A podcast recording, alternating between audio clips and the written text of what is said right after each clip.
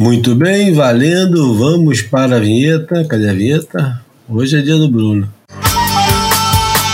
O Boia Podcast é um oferecimento Salto Sal. Correndo atrás do sonho salgado desde 1988. Bem-vindos ao Boia número 201. Chegamos, olha aí. Não é o 2001, mas é o 201. Uma ilha de informação cercada de água salgada ou filosofia de Butkin sobre surf e seus afins líquidos e sólidos. O Boia é gratuito e sai toda terça-feira. Apresentado por mim, Júlio Adler, João Valente e Bruno Bocaiúva, três surfistas desalmados. Nos avalie na sua plataforma de podcast predileta e se você gosta de nos ouvir, a melhor maneira de contribuir é compartilhando. Siga-nos no Instagram para ver a imagem falada, que está atrasadíssimo, já deve ter uns 10 imagens faladas que eu estou atrasado. E não deixe de visitar o boiapodcast.com para conferir tudo que ficou de fora de cada episódio. No boiapodcast.com você pode encontrar os links comentados no Boia, ler, assistir, comentar o que ouviu aqui. Se quiser nos ajudar financeiramente, temos uma campanha no catarse.me barra apoiaboia e qualquer valor é bem aceito. Vou tomar agora um, um golinho aqui do Porto Branco para molhar a goela. E vamos que as camisas do boy estão prontas e sobram poucas, aliás, da terceira leva, que mistura um pouquinho do primeiro e do segundo desenho, e só tem tamanho G e GG. Acho que não tem mais de 10 camisas, portanto, corre lá e aproveita e dá uma passadinha na loja da South to South. Aliás, deixa eu falar mais um pouquinho.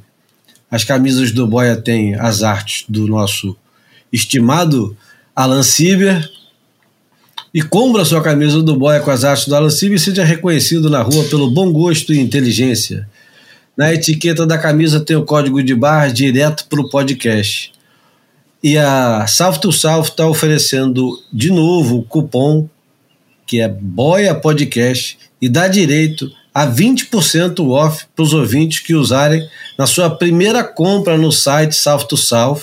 Isso, inclusive, contando para os que já compraram as camisas, a primeira compra será válida para os produtos da South to e a camisa do Boia não entra nesse desconto, porque afinal de contas vocês têm que nos ajudar, né? Mas vocês podem usar na coleção nova da, da South to South. Eu, por exemplo, eu e o Bruno fomos lá semana passada em São Paulo, demos um prejuízo danado. Eu peguei uma camisa de flanela manga, manga longa que chama La Bocaneira, camisa é, xadrez meio esverdeada e achei linda. Já vou aproveitar e já vou largar a batata quente na mão do Bruno, que ele vai ter que dizer qual é a roupa que ele pegou lá e por que, que ele é, recomenda para vocês. Viva, Bruno! Tá chovendo muito aí no Jardim Botânico? Viva, Júlio, João, ouvintes digníssimos e digníssimas. Tá chovendo pouco, é, causando nenhum, nenhum contratempo aqui não, e temperatura baixa. Mas é isso, estivemos lá em loco, na fábrica, Maurício Fagundes e família nos receberam com, com muito carinho demos um prejuzinho bom lá. E eu destaquei aqui do, do que eu peguei, é porque eu não consegui. Eu peguei um corta-vento daqueles que é companheiro de todas as horas, mas eu não consegui é, ver o nome dele aqui no site. É um corta-vento bem legal, todo preto, mas com uns íconezinhos, uns símbolos discretos, assim, espalhados pelo, pelo produto. Mas eu destaquei aqui uma manga longa, uma camiseta preta. Eu gosto muito de preto, né, cara? Se deixar, eu visto preto de cima a baixo e uma manga longa preta, é, trademark o nome da camisa, achei bem legal. É uma, uma elegância discreta, não estou assim, um, um, grunge colorido, bonito que nem a, a, flanela do Júlio, não. Eu optei por um, um dark ali, um meio, meio gótico, meio. É, Black's Beautiful, né? Sempre. É porque o Bruno já tem 1,85m, né? O cara alto, chama atenção. Eu não tenho 1,70m, tem que me destacar pelas cores e, pela, e pela careca reluzente e quem sabe até pela uh, o nariz proporcional. Mas, vamos lá para o meu companheiro de careca lá do outro lado do Atlântico, João Valente. Como é que estão as coisas aí, João? Muita indignação aí no, nos jornais hoje com, com o resultado do campeonato? Não, um pouquinho mais com o resultado das eleições na Turquia. Acho que ocupou um pouquinho mais de tinta e papel aqui na imprensa daqui. Isso e, e o título do Benfica, né? O título do Benfica já gastou. Foi, já foi no sábado, já, já, já deu. Continua rendendo, tem que fazer o peixe render, né? E. e Eu quero saber dos grupos de WhatsApp, porra. Aí é outra história, mas aí a gente já quer entrar assim. Não, não, não. Pergunta nem como é que tá e tal, já quer cair direto nisso, cara? Não, senhor, tem música aí. Vamos fogueira logo, ah, então, pô, então não sai perguntando, cara. Não. Ah, tá tudo bem, tudo tranquilo. Aqui, pronto para mais um. Vou fingir que a gente não passou a, os primeiros minutos disso aqui, ou que vocês não passaram os primeiros minutos discutindo moda. Bom, você também ganhou um, um, um belo paco de roupas. Aliás, usei, né? Já que é para partilhar notícias que nada tem a ver com nada. É, sábado foi aniversário do meu caçula, daí teve um, teve um, um, almoço, aí usei a minha camisa salso salso. Duas pessoas me perguntaram: caramba, que camisa bonita, cara, que é isso? Que marca é essa? Falei: olha, essa é só no Brasil, cara. Mas duas Não, pessoas que estavam no, no, almoço vieram elogiar a camisa. A mulher do Zé Seabra e uma sobrinha minha. Então, vamos ter que levar a South to South para Portugal. Esse é o novo objetivo do Boy, é levar South é, to South. Vamos abrir uma empresa de import e export. É, no, acho bom a gente fazer uma, uma grande sacolas, eu e o Júlio, a gente leva e faz o primeiro, o primeiro Nada, jogo. Amarra tudo, amarra tudo numa boia e manda nas correntes. Também pode ser. É, é. Bom, vamos lá. Música que vai abrir, hoje quem vai dizer a música que abre é o João, que agora combinado, é, cada um escolhe uma música. O João já escolheu, já mandou, já separei. Então o João vai dizer por que, que ele escolheu a música e vamos embora. Primeiro a gente se apresenta e depois fala. Não, pode dizer por que, que você escolheu e se quiser depois ah, continuar porque, falando.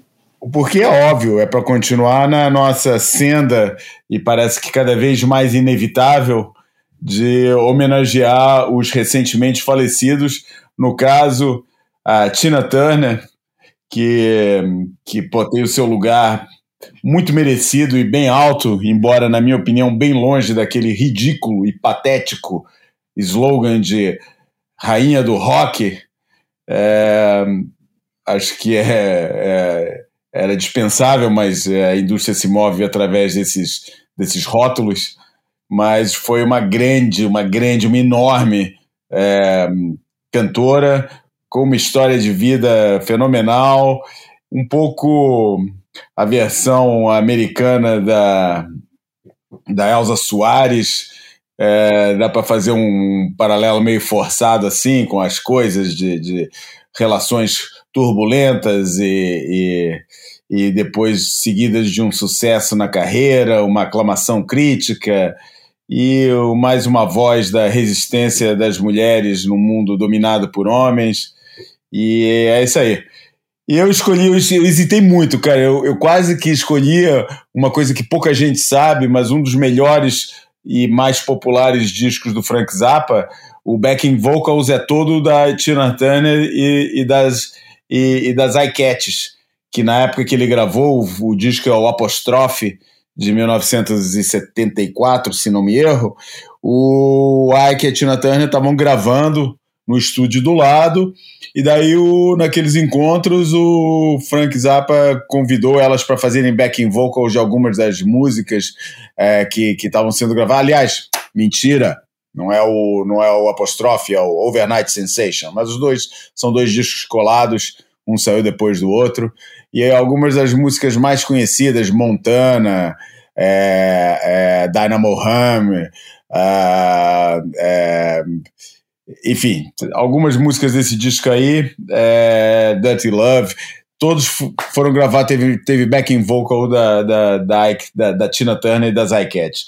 Mas achei que era mais, aí seria mais uma curiosidade do que uma verdadeira homenagem. Para verdadeira homenagem, eu escolhi uma coisa que é muito que, que é um pouco inusitada no catálogo da Tina Turner e que pouca gente sabe. É um disco incrível da Tina Turner. Acho que é o primeiro disco que ela grava solo é, e chama Acid Queen.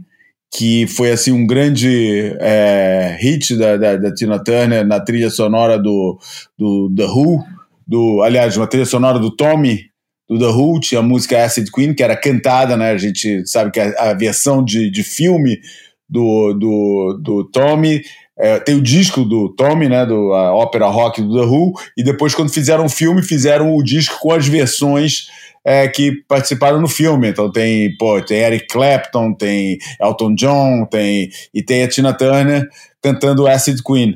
E ela pegou nessa música, que foi uma das, um dos grandes sucessos dessa trilha sonora do Tommy, é, e usou para batizar o primeiro disco dela, que é um disco de versões. E eu nem vou anunciar que música que é essa aí, porque, pô, quem escuta isso, quem escuta o boy e não souber que música é essa, a hora que começar a tocar, ou a hora que entrar o refrão, pô, não merece escutar o boy. então, pode tocar, maestro. Então vamos lá. Depois eu, depois eu dou meus dois centavos. E Bruno não sabe qual é, imagina se ele não soubesse. o Bruno não sabe, o Bruno não sabe eu, eu, eu posso fazer. Né? Você não pode escutar, pô. É ruim, é? Bora.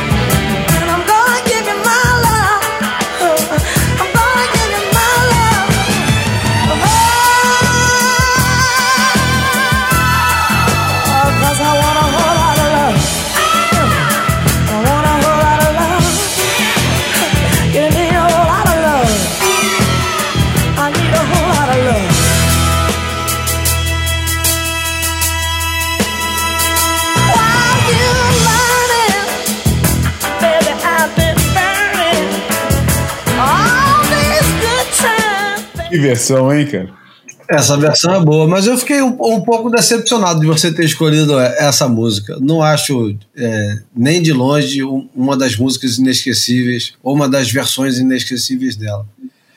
E... Porra, eu gosto pra cacete, porra, porque é, nunca, eu quando descobri esse disco, Nunca já conhecia a Tina Turner há um tempão e não fazia a menor ideia que ela tinha feito uma versão de Led Zeppelin que não é uma. não é Apesar de ser uma banda da, da popularidade, não é das bandas mais é, alvo de cover que existe por aí, cara. E eu peguei exatamente pelo inusitado e não pelo. Pela, pelo merecimento no panteão das grandes canções, é, das grandes versões de Tina Turner. Acho que é uma versão que, pô, transborda sacanagem e sensualidade e, e faz uma mistura é, de, do, do lado funk com aquela com umas pegadas de Temptations, é, versão é, é, Papa Was Rolling Stone com aqueles arranjos de violino Eu acho do cacete, é daquelas que, pô, todo mundo. É, é, daquelas versões que eu boto em qualquer ambiente e só gera sorrisos e, e, e, e, e exclamações. Ao passo que outras versões que são mais incríveis, a maioria das pessoas não tem essa relação porque não tem a relação afetiva que elas têm com o Whole Lotta Love. Bom, então vamos às, às, aos detalhes dessa, dessa versão e corrigindo o, o João.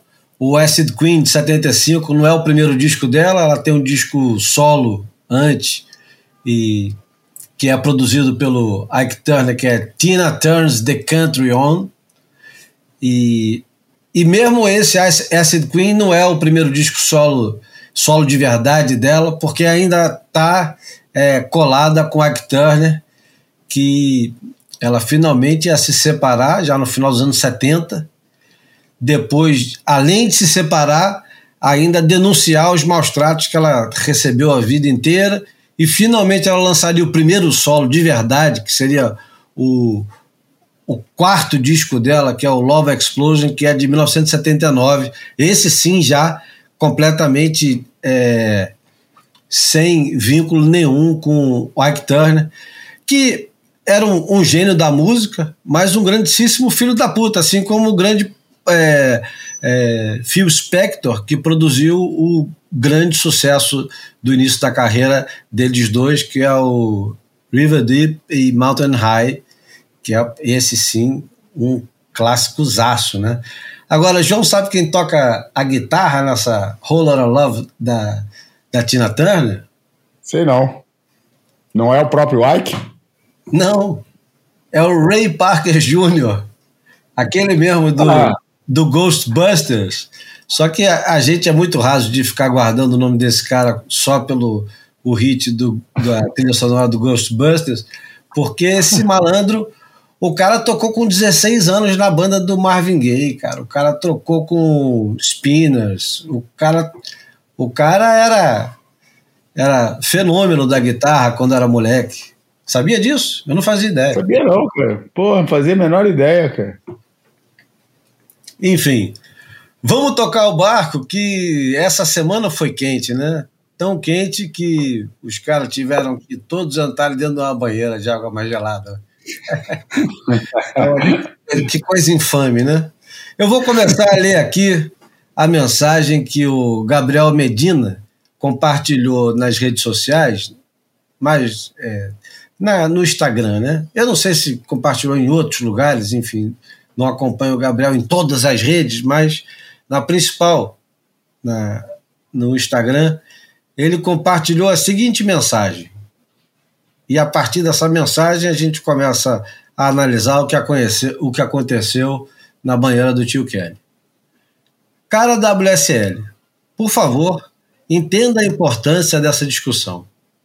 O surf é minha vida e meu amor por esse esporte é incondicional. Surfo com paixão e pretendo deixar um belo legado quando olhar para trás um dia. No entanto, a comunidade do surf, especialmente a brasileira, está estarrecida com a falta de clareza e inconsistência na definição das notas já há muitos anos, mas ultimamente isso tem sido ainda mais chocante.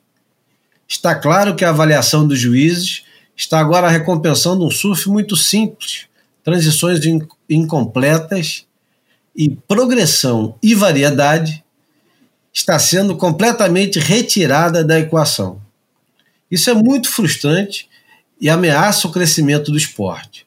Fãs e patrocinadores não aceitarão que isso continue e, em um futuro próximo, acabarão se afastando, uma vez que esperam um julgamento igual e justo para o esporte. Também é importante observar que muitos treinadores tiveram a oportunidade de falar com a WSL após as baterias barra etapas para discutir sobre progressão e variedade nos critérios e a falta de valorização para as manobras. O retorno recebido é sempre bastante defensivo, com exemplos ruins para ilustrar seus argumentos. A WSL precisa urgentemente esclarecer seus critérios e aplicar um julgamento justo para preservar a evolução do esporte. Obrigado, assinado Gabriel Medina, e todo o Brasil. Agora vamos lá. Eu vou começar pelo, pelo Bruno, que fez a, a transmissão no primeiro dia e imagino que assistiu o segundo dia com. É, eu não sei se dá para ter mais atenção ou mais frieza quando você não está trabalhando. Aliás, eu vou até perguntar isso. Você consegue acompanhar melhor quando está trabalhando e narrando as coisas ou quando está em casa, concentrados, tomando a cervejinha, assistindo o campeonato, Bruno?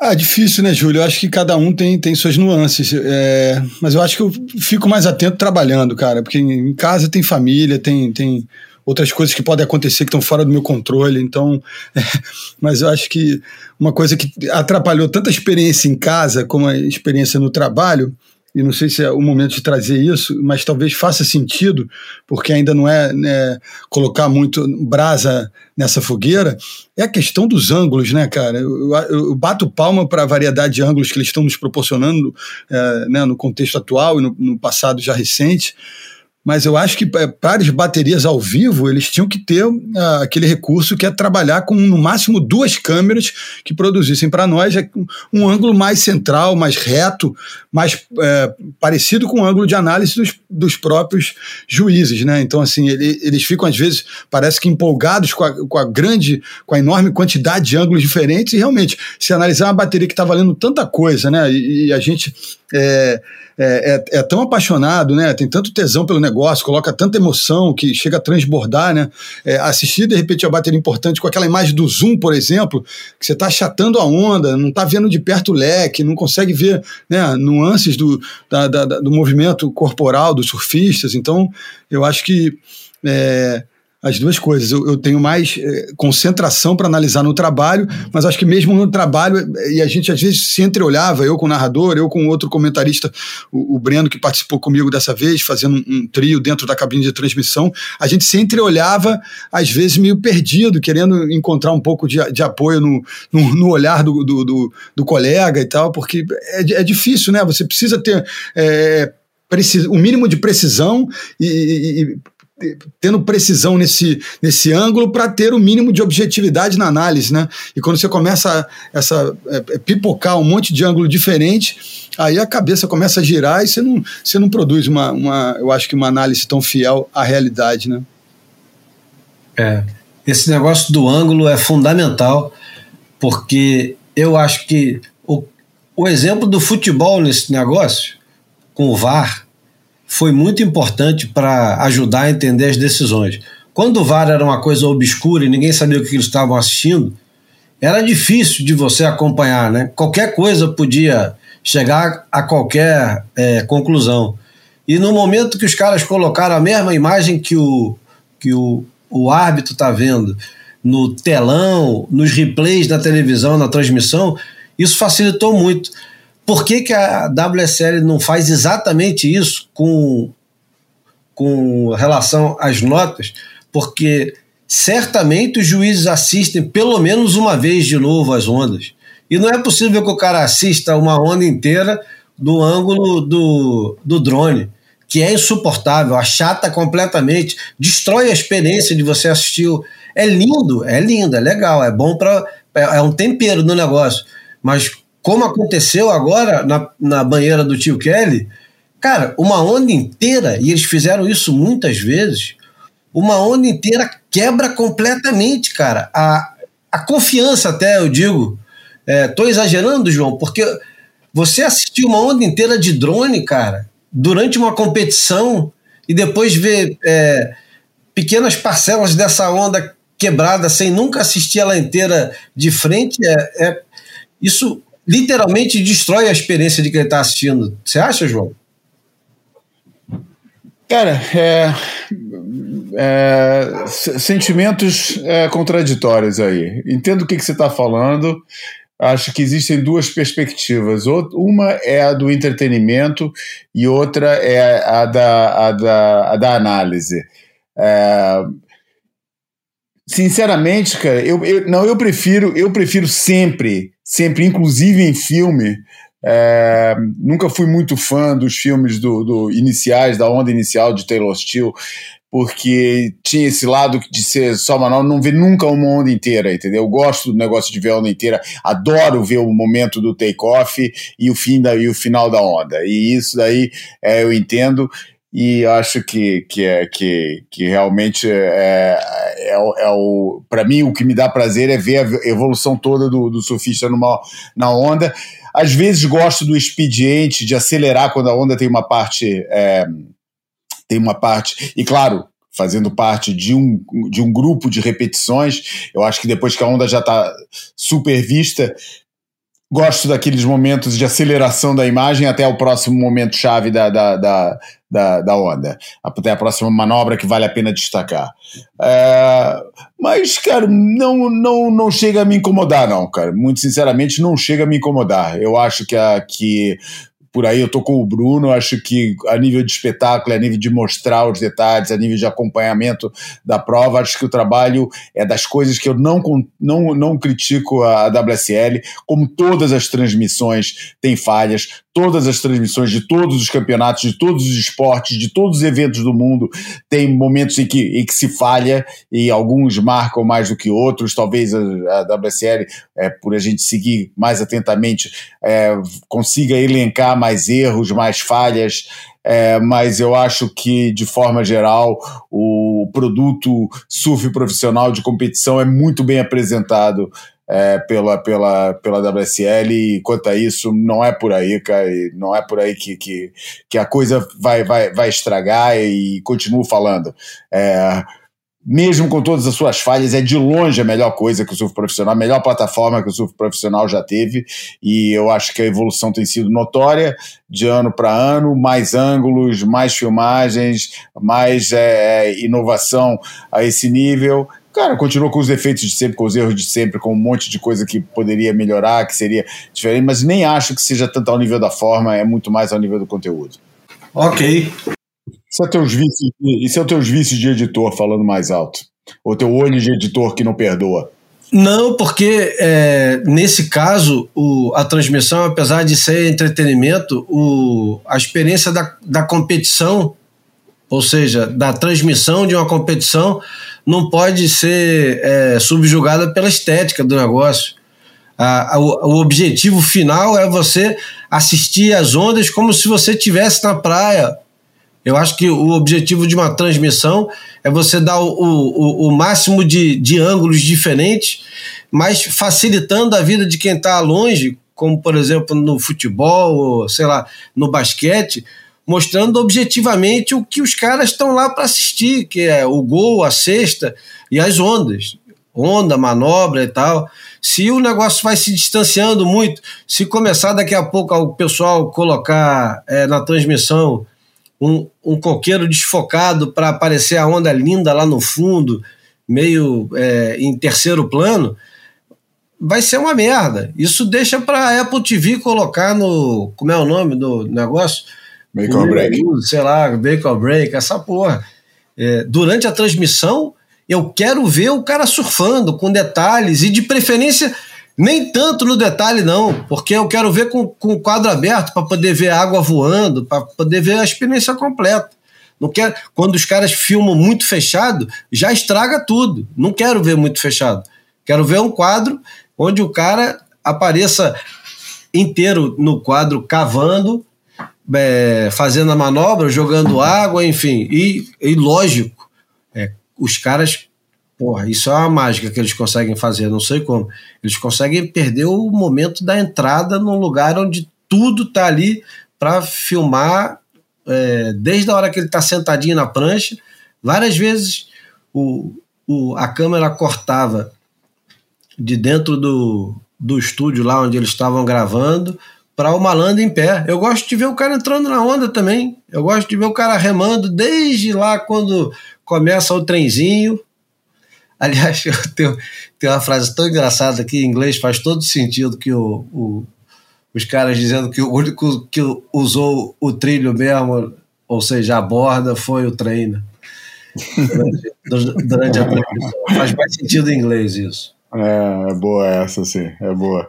É... Mas, cara, eu acho, eu, a nível de realização, me incomoda muito mais, por exemplo, e eu acho inadmissível, sabendo como, é, sendo o rancho, né, onde não há surpresas se não se quiser, porra, como é que no momento de, de decisão, no momento decisivo, é, tá rolando entrevista com o cara da bateria interior quando a primeira onda tá de, de, uma, de uma final ou de uma semifinal tá, tá, tá sendo surfada numa, numa, numa bateria que a gente já sabe que só tem quatro ondas, entendeu? Pô, que é tudo programado, que é tudo na hora certa. Como é que os caras fazem entrevista e a gente está escutando o cara falar e o, e o, e o, e o quadro da, da, da primeira onda que o cara está surfando na bateria está num picture in picture, é, num cantinho da, da imagem. Isso eu acho incompreensível e me irrita muito mais do que a questão dos ângulos e desse, desse tipo de situação, que eu compreendo, mas acho que não é o essencial. Bom, antes de entrar na, na porrada mesmo, daqui a pouco vai comer solta, é, cara, o, o Steve Shearer no, no texto dele fala do quanto que é distante da realidade a transmissão. Vocês dois trabalham na transmissão, eu já trabalhei um bocado na transmissão e tive a oportunidade agora de é, rever porque acabei revendo por tudo quanto era plataforma. Desde a plataforma é, da WSL em língua portuguesa, é, Globo, e principalmente a plataforma da WSL com Mitchell Salazar, Peter Mel, Joe Torpel, Rose e todo mundo lá. Cara, impressionante como, apesar de tudo, nada acontece, né? E vou, vou refrasear o negócio. É impressionante como os caras fingem que não tem nada de errado. Mesmo quando tem. O, o, o resultado claramente chocou boa parte de, do público. Inclusive quem estava fazendo a transmissão. E quem é, consegue esquecer o Bartolini no meio da transmissão falando what?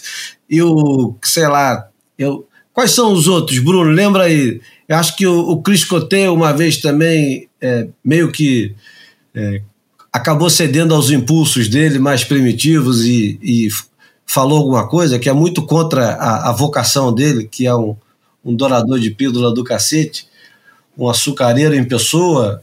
Uma, o próximo, próprio Ross Williams, como, quando trabalhou como comentarista, já lançou algumas. Não concordei com essa nota. O Jake Patterson, convidado, mais de uma vez também, tanto que depois deixou de ser convidado, porque talvez tenha falado demais.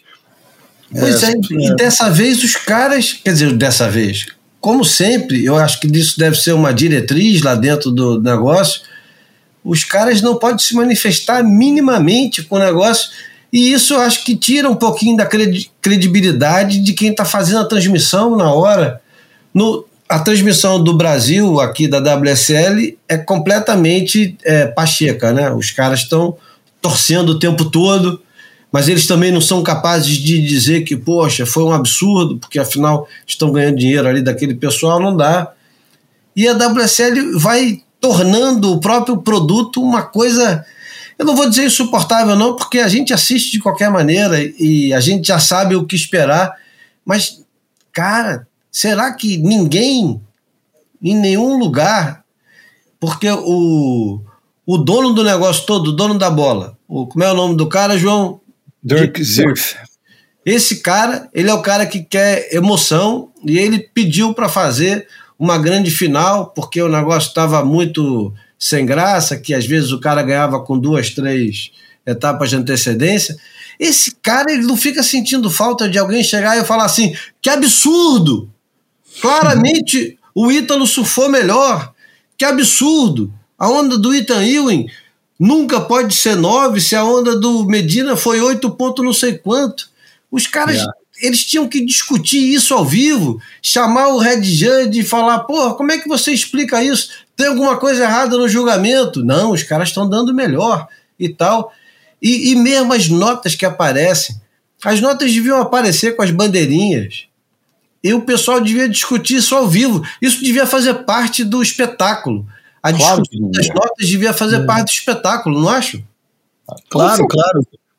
Eu acho que quanto, quanto, mais elementos, mais riqueza de detalhes, né? Quanto mais visões diferentes de tudo que, que acontece a gente tivesse, melhor. E, estou contigo, acho que isso valoriza o produto essa coisa monocórdica, né? Esse, esse muro de, de vibrações positivas que fica. É, parece que é um muro que, que vai reduzindo né? a, a análise crítica a, a, ao máximo, até todo mundo ficar estratificado, um chapa branca né?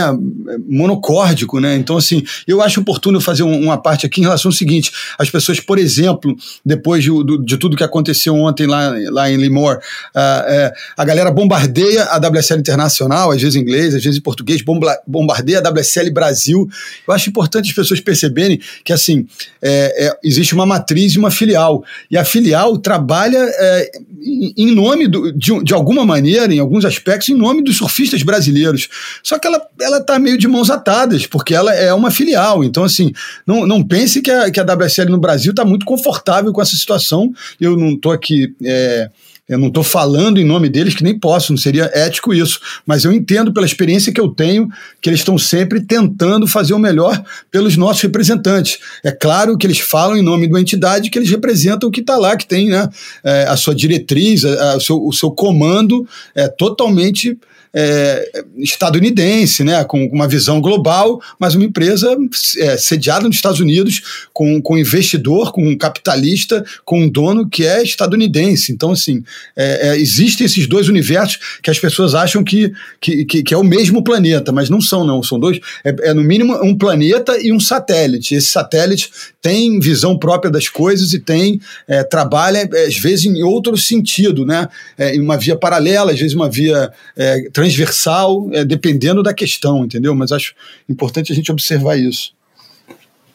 Ô João, você concorda com o Schiller quando ele diz que o, o surf não evolui na piscina? Claro que concordo. Óbvio, cara. Isso para mim ficou uma coisa, é uma coisa evidente, cara. A gente está aqui discutindo nas baterias no resultado das baterias, independentemente do, do, do surf. Assim, o, o, surf não evolui. Não evolui dentro daquilo que foi anunciado, cara. Eu acho que tem um negócio meio equivocado e até hoje o surf não, não se, o surf profissional ainda não se recuperou dessa ilusão criada propagandeada e de repente até ainda hoje repetida de que a, a, a piscina, essa piscina aí, a, a do Surf Ranch, é o, o, era a plataforma a partir do qual o surf progressivo, chamado progressivo, ia, ia atingir patamares nunca antes vistos. É, eu acho. É uma grande crítica, eu acho. Eu acho que, eu acho que, a, que, a, que a piscina, o que o, o, o surf range, é muito mais uma onda de estudo de linha e leitura de onda do que uma plataforma para surf é, é, de, de para o surf de, de aéreo, de manobras de alto grau de, de risco. Talvez, se isso fosse assumido, é, ter-se evitado alguma da polêmica que aconteceu nesse campeonato, porque eu acho que a polêmica é, que, que as polêmicas que nasceram desse campeonato foi de uma completa indefinição e flutuação dos critérios do que aquilo, daquilo que estava realmente em jogo na hora de, de fazer o julgamento e avaliação de uma onda.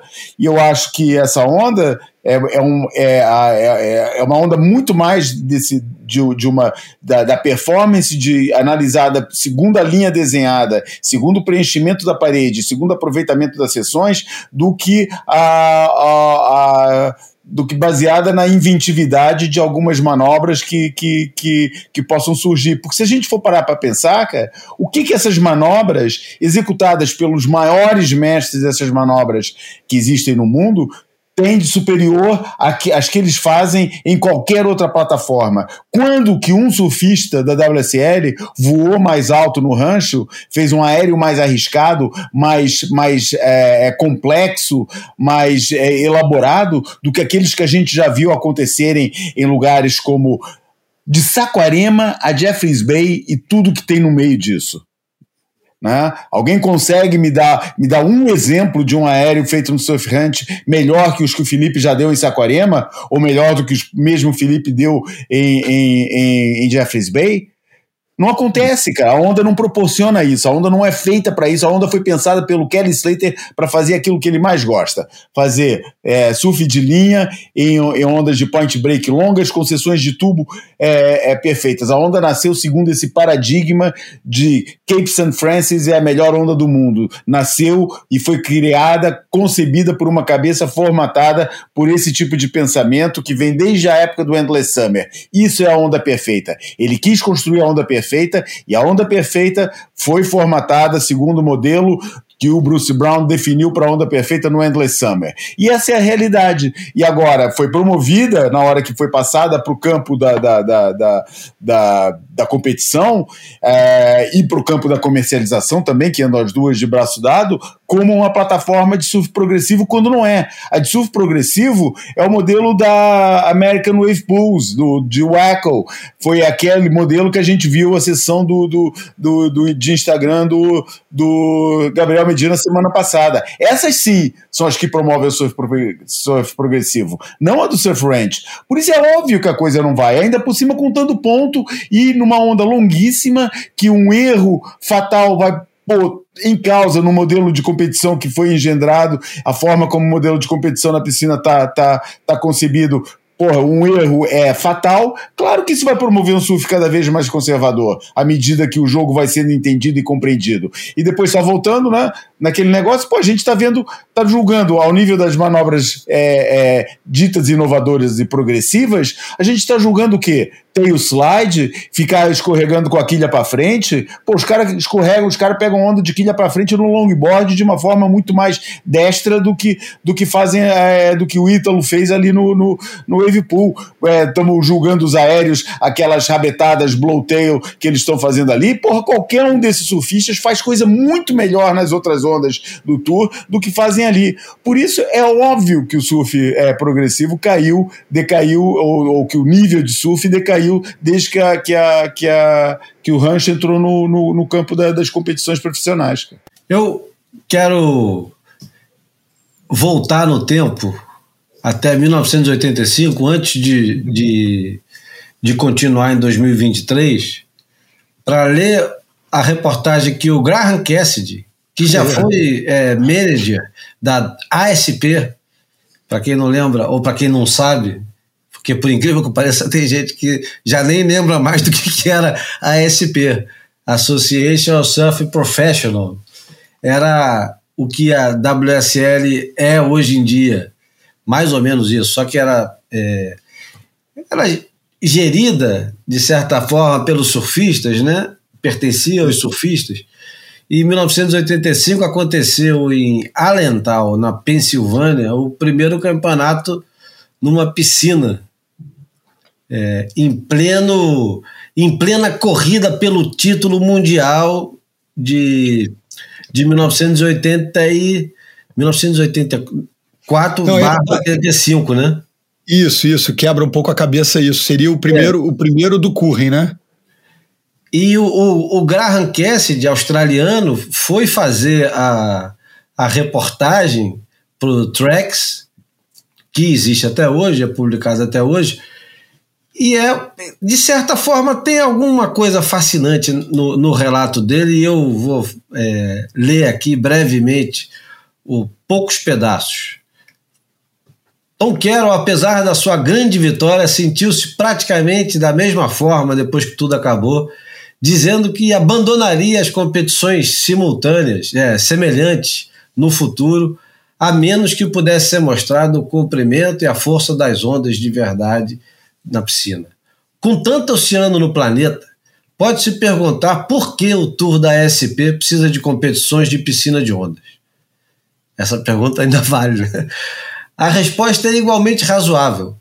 Ian Kerns há muito acredita que o futuro do surf profissional como esporte importante depende de transformar o, o público do meio da América. Dezenas de milhões de americanos sem litoral não conseguem se identificar com o oceano, mas podem apenas encontrar empatia com as ondas feitas pelo homem em seus próprios quintais. A maioria deles são loucos por esportes e, com o tempo, podem sentir o brilho e a habilidade dos surfistas profissionais. Se alguma vez o fizerem, diz a teoria. Haverá uma nova demanda criada, obrigando as grandes redes de TV americanas a buscar a competição do surf para alimentar essa demanda. Chega de teoria. De volta é, agora, Brass Tax. O que é Brass Tax, João? Não faço a menor ideia. Sei lá. Ah, então, enfim, de volta à vaca fria. Tom Carroll colocou seu título mundial em risco mortal ao boicotar os eventos sul-africanos. Portanto, era crucial que ele saísse bem em Alental e ele chegou quatro dias de antecedência para ficar treinando numa onda que a maioria dos caras mal conseguia surfar. O, o Gary Elkerton, os caras grandes, Gary Elkerton, Willie Morris, Wes Lane, é, os caras pesados, o Bud Lamas, não conseguiram surfar na onda. E os caras pequenos, igual o Derek Rowe, que conseguiu esticar a onda, foram até a final. Né? O Derek Rowe perdeu para o Tom Carroll na final. E o Tom Carroll observou: não tenho nenhuma satisfação em andar, é, em ficar engateando na parede de uma piscina. Não acho que isso faça nada pela dignidade do esporte. É uma merda é, admitir que isso, de certa forma, continua atual, né? o, o comentário porque eu discordo um pouco do que o João estava dizendo, voltando para 2023, porque o, o Chile chama a atenção da onda do Julian Wilson em 2020, sei lá, 2021, quando ele tenta fazer uma daquelas manobras que tem nome engraçado. E, e até esse ano o Felipe Toledo conclui uma manobra criativa, pega o tubo de pé trocado, e eu acho que ele foi muito mal julgado por causa disso. E a WSL realmente não está ajudando nesse negócio de empurrar o pessoal para inovação de verdade. Eu acho que o, o jeito que o, o surf está é, andando, sem trocadilho, dentro da, da onda artificial, para não falar dentro da piscina, nem dentro da banheira, eu acho que de certa forma, para o que estava acontecendo há cinco anos atrás, é um retrocesso. É um retrocesso porque o pessoal devia estar tá empurrando os caras para tentar fazer coisas novas e diferentes. Eu não acho que o, a onda do, do rancho precisa ser surfado igual o Cape St. Francis. Eu acho que os caras têm. Eu, eu fico irritado e profundamente incomodado quando eu vejo todos eles, inclusive brasileiros, tentando fazer uma onda de nota normal. Eu queria muito ver como eu vejo o Felipe Toledo, por exemplo, ele tem a facilidade, porque além de ser mais veloz, ele é mais leve, de começar a onda, principalmente a direita, já fazendo alguma maluquice, dando aéreo, full. É, como é que é? Full rotation. Como é que você fala isso, cara? Como assim? Como é que você fala isso, Júlio? Você conhece a onda, cara? Conhece a dinâmica da onda? Sabe como é que funcionam as forças naquela onda? Como é que você parte do princípio que ele consegue fazer isso e não faz por opção? Não, ele faz.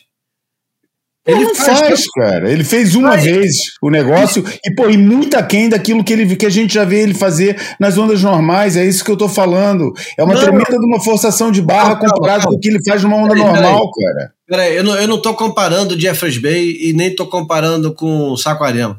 Eu não vou comparar os aéreos que ele vai fazer no beach break, porque no beach break eu acho que ele tem condição de ter muito mais impulso, pelo menos é o que parece até agora, porque ninguém claro, provou. Cara, claro, não, mas, mas isso não impede ele de ser criativo, cara. Isso não impede eles. Aliás, Pô, mas eles... isso não é numa onda que dura três minutos ou dois minutos ou não sei o que, cara. A onda não é concebida para você fazer esse tipo de risco, cara. Eu acho não é, que é. cara. Não é para você vir pulando que nem uma perereca do começo ao fim do, da onda. A onda não é pensada para isso, não foi concebida para isso, cara. Isso eu aposto. Você vai conversar com o Kelly Slater e com todos os engenheiros que conceberam aquela merda, cara, e nenhum deles vai falar, porra, a gente imaginou uma onda que eles pudessem dar vários aéreos do começo ao fim da onda. Ninguém pensou na onda para ser surfada assim. Isso é uma tentativa de encaixe da onda no modelo do, do, do surf de competição que se faz nas, nas outras ondas. Por isso, lógico, a comparação tem que ser com as outras ondas, cara. Não, mas assim, eu acho que eu, eu acabo concordando e discordando de vocês ao mesmo tempo, é, no seguinte sentido: eu não tinha ouvido esse viés de análise do que, que o João fez, Eu acho ele muito interessante. Eu acho que a questão da extensão da onda prejudica um pouco a execução de manobras de alto grau de dificuldade no começo, porque o cara sabe que ele precisa ter perna para completar a onda. Agora, a, a, questão da piscina promover uma, uma equação, um ambiente controlado, eu acho que, mesmo não sendo dito, não sendo propagado, não sendo divulgado, eu acho que um ambiente controlado, na medida que o surf é, é, ele, ele grita por essa evolução técnica acima do lip, né? Eu acho que todo mundo imagina a evolução do surf, claro, com, com tempero extra nas manobras tradicionais, mas com evoluções é, estratosféricas, acrobáticas no, no, campo dos aéreos. Então, assim, eu acho que a, a, piscina, na medida que tem esse ambiente controlado, que você pode repetir, compor uma linha, eu acho que pode estar sugerido aí o caminho para uma evolução de manobras acrobáticas acima do lip das ondas. Então, eu acho que tem um pouco das duas coisas. Eu concordo que ela, a, o espelho dela pode ter sido Cape St. Francis, eu concordo que o Kelly pode ter idealizado para fazer um tipo de linha que lhe agrada, onde o surf dele aflora, ainda pode ter a capacidade de rivalizar com os grandes nomes do cenário contemporâneo, mas eu acho que quando a, a molecada mais nova observa esse ambiente controlado, ela, ela deve querer extrapolar a partir dessa plataforma. Então eu acho que tem um pouco de, de concordância com, os, com as duas análises. É, eu acho que nem parque de diversão, cara. Se você quer, se você quer um determinado tipo de emoção, você vai no parque de diversão que vai te dar aquelas montanhas russas com loop, com não sei o que, com não sei o que mais. Se você quer outro tipo de diversão, você procura outro tipo de parque de diversão, cara. Eu acho que esse claramente não é. Acho que você, acho que vocês estão tentando encaixar uma visão de surf numa onda que não foi concebida para essa visão de surf, cara. Entendeu? Eu acho que vai ter lugar para isso, mas não é nessa piscina.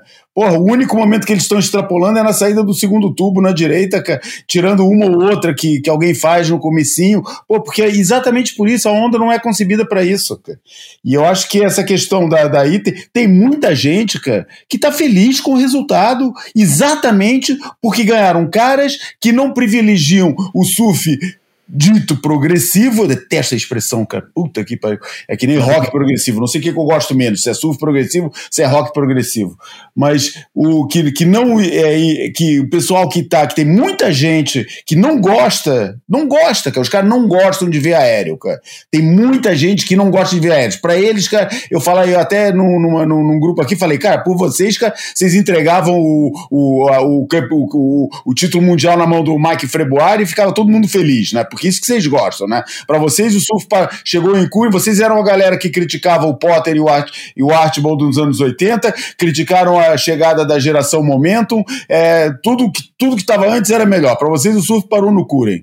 Porra, claro que cada um tem direito a achar e gostar do que não gosta, mas quem acompanha o surf de, de competição e a evolução do surf de competição, cara, deixar, é, é, deixar o aéreo de, de lado é, é, absolutamente ridículo, né? Daí os caras não, mas tem que ser funcional e tem que fazer parte da linha da onda. Porra, cara, os caras que eles criticam, que são os brasileiros, obviamente, são os mestres na arte, é, são os caras que levaram o conceito de aéreo é, funcional diria quase que inventaram, né? Porque antes falava-se nisso, mas quem começou a dar aéreo funcional para valer mesmo foi, é, foi essa turma aí de Gabriel Medina e, e Felipe Toledo.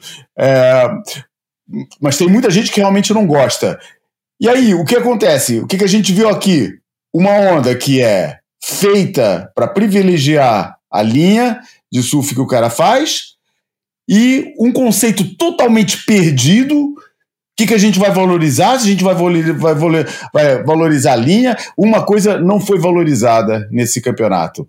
É a famosa é, variedade e variação de manobras. Isso é objetivo e eu tô louco, já ouvi falar aí por aí que o que o que a WSL vai se manifestar de algum jeito. A gente já sabe o que, que eles vão falar, cara, porque é o que acontece há anos, né? o critério do jeito que ele é concebido justifica tudo e mais alguma coisa, por isso, claro que eles vão se defender, mas, porra, objetivamente, eu queria ver alguém ligado, por exemplo, o nosso é, é, não vou falar em nomes, dane-se. Tem um cara que escreve sobre, sobre um amigo meu que escreve sobre julgamento e tal. Cara já, já, já abriu mão de escrever sobre isso nessa etapa, cara. Eu queria ver um cara defender a história da variedade, da variedade de manobras aqui na bateria do Ítalo com, com o Griffin Cola Pinto, nas vitórias da Carissa Moore. Mas aí a Carissa ganhou mesmo. Ela sofre muito mais ali do que, do que os outros. Mas é, esse, objetivamente, foi um critério que voou pela janela. É, e, e depois, aí, se a gente for entrar na, no campo da, da do, do, do, commitment, eu também acho que aí, mas esse não é tão claro, não acho tão clara, mas eu acho que também, é, de certa forma, voou pela janela. É, eu continuo discordando, porque eu acho que a onda de. A onda da piscina do tio Kelly, da, da banheira do tio Kelly, oferece mais e quem, quem não deixa é a competição e o formato da competição cada vez achata mais. Isso aí não tem jeito, tu não vai conseguir me convencer do contrário. É, então me, me fala aí, me mostra aí uma. Me dá um exemplo de uma sessão de free surf lá que exemplifique bem o tipo de surf que dá para fazer. Os caras vão para lá para treinar, não adianta, né? Os caras vão não, treinar. Cara, pô, tem um monte de gente, pô. Jackson Dorian não vai lá treinar, cara. As melhores vai... sessões do Jackson Dorian em piscina não é lá. Sobre essa ótica do João, eu acho que eles, eles têm que ir para o Aco no ano que vem, então. E, e não estou falando isso de galhofa, não.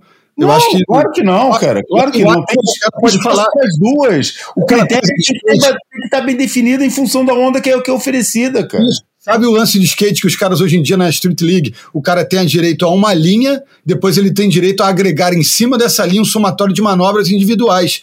E aí você, no, Aco, você pode fazer isso. Olha, você faz uma linha agora e agora a gente vai para aquela onda que tem o backwash. Então, nessa onda do backwash, você faz aí o, o truque mais sinistro que você eh, tiver na manga, porque aí vai ser somado a, a, a tua linha.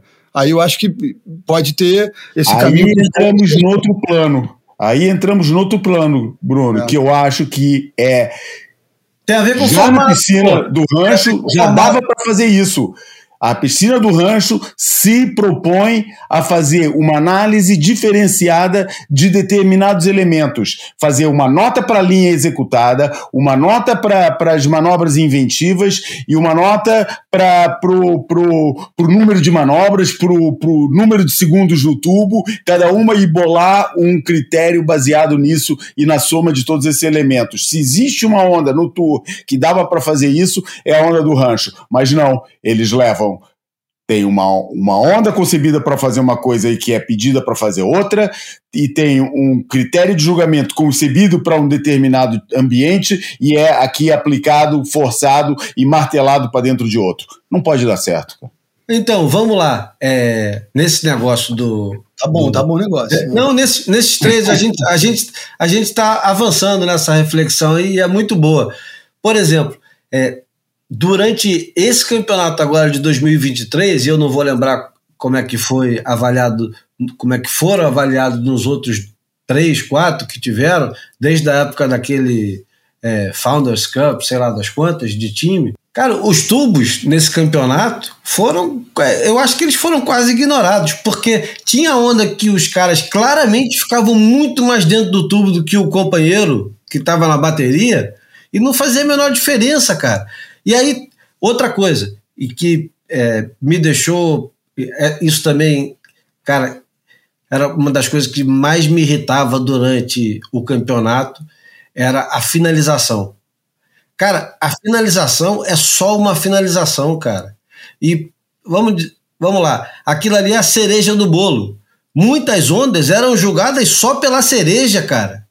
Porra, o cara fazia uma finalização boa de uma onda que, porra, certamente não valeria mais do que oito, e o cara chegava aos oito.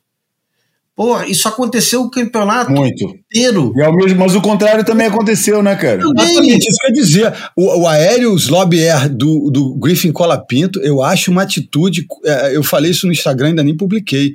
É, pode parecer meio é, quente ou desrespeitosa, mas achei uma atitude covarde.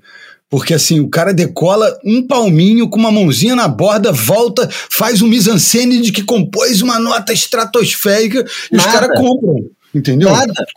É. Ah, e, e, e, e, na, e, na, e nas quartas de final, cara, o, o, quando as primeiras ondas não teve nenhuma com manobra completa e teve nota de, de é, saindo é. na casa de oito pontos para é. Griffin Colapinto, teve. Até cara, porra, que não tem nada a ver com isso. É.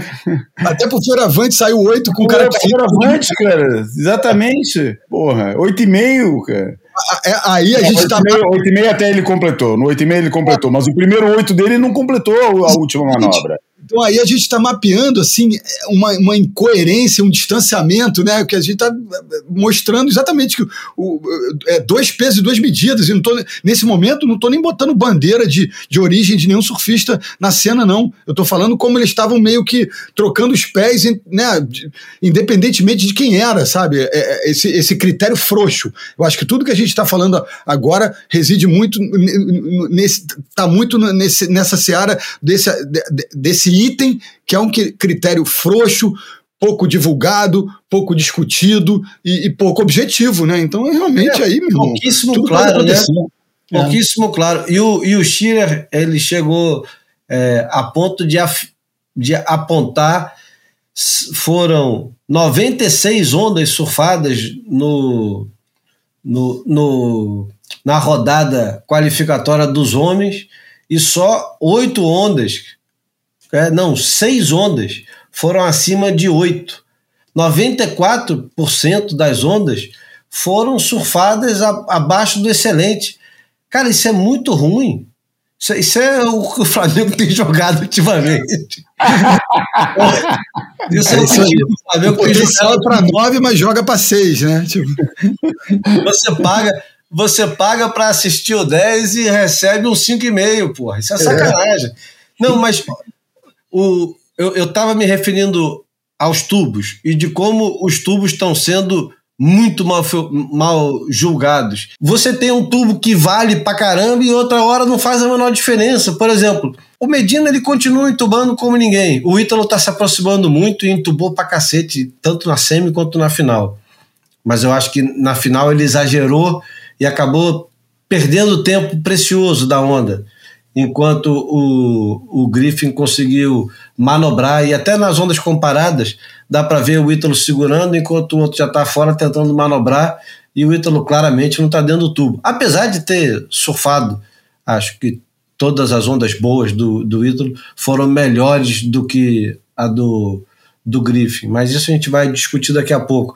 O tubo é uma coisa que é, porra, bota porra do cronômetro se o cara conseguir ficar X tempo, pontua. Sei lá, a partir de 5, a partir de 6, o cara que fica 8 segundos, parte do 7, não sei. Tem que ter alguma coisa mais objetiva, cara. Não é possível. É o quê? É não aparecer o bico? Então é não aparecer o bico. Conta lá 3, 4, 5, bota o cronômetrozinho. Lembra quando eu tinha o cronômetro? É. E a gente sabia exatamente quanto tempo o cara estava dentro do tubo. A Stephanie Gilmore, por exemplo, era um absurdo que ela consegue controlar. E alguns poucos regular conseguem também é, controlar bem o tempo de frontside na direita. A esquerda, a esquerda quase que eu acho que aquele tubo é dispensável. Eu acho que seria muito mais excitante se todo mundo tentasse fazer uma manobra igual o Medina tentou um Kerrupt ou tentar um Aliup monstro. É que não tem a menor dúvida. É, cara, é assim, o surf realmente, concordando com o Schiller, não tem, tem, tem é, como é que é? Não tem evoluído, não tem progredido, aliás, tem decaído e tem, tem, tem, tem decaído, mas está acompanhando uma absoluta preguiça por parte da, da, da WSL, para pensar diferente, pensar fora da caixa. E talvez mostrando toda a precipitação, mas eu acho que nem tem a ver com a precipitação de botar o campeonato para é, na maior plataforma, na verdade, a introdução da piscina foi para foi promover a piscina, a introdução da piscina no circuito serviu principalmente, eu acho que o principal motivo foi promover a piscina na maior plataforma, na maior vitrine, na maior plataforma de exposição que o surf tem no mundo. É, é uma tremenda de uma, de uma preguiça por parte de quem pensa esse campeonato, não imaginar todos com, com o tipo de coisas que tem. O, o, o Schiller hoje mencionou que me, mencionou num determinado contexto o momento é, pontos por manobra, que até poderia ser um critério aplicável aqui, mas só ele ter mencionado, só ele ter lembrado do assunto. Não sei se foi o Chile, se foi o Stu Neto que, que é, mencionou pontos por manobra. Também não interessa. Só ter sido lembrado esse sistema que vigorou no começo dos anos 70, em que os surfistas eram pontuados pelo número de manobras que eles faziam na, na onda, é, eu acho que já vale para abrir o leque do que, que pode ser feito nesse campeonato. E esse campeonato pode ser feito, pode ser concebido através de rotinas obrigatórias. Por exemplo, isso que o Júlio estava falando, pode ser uma obrigatoriedade. Na esquerda não tem tubo. Na esquerda só vai valer a manobra progressiva porque aquela sessão é boa para isso, cara. Ou o tubo vai valer, mas o tubo só vai valer se contar assim, assim, assim. Estabelecer parâmetros de performance, como acontece, por exemplo, na ginástica artística, no, na, na, na natação, no, no, na, na no, na, ai, no nado sincronizado e nos saltos ornamentais. As coisas são, existem é, é, performances que tem, são, que tem um determinado grau de pontuação. O que acontece nesses, nesses, nesses outros esportes e que fazem parte da família, como o surf, dos esportes de interpretação? Não são esportes de pontos, são esportes de interpretação.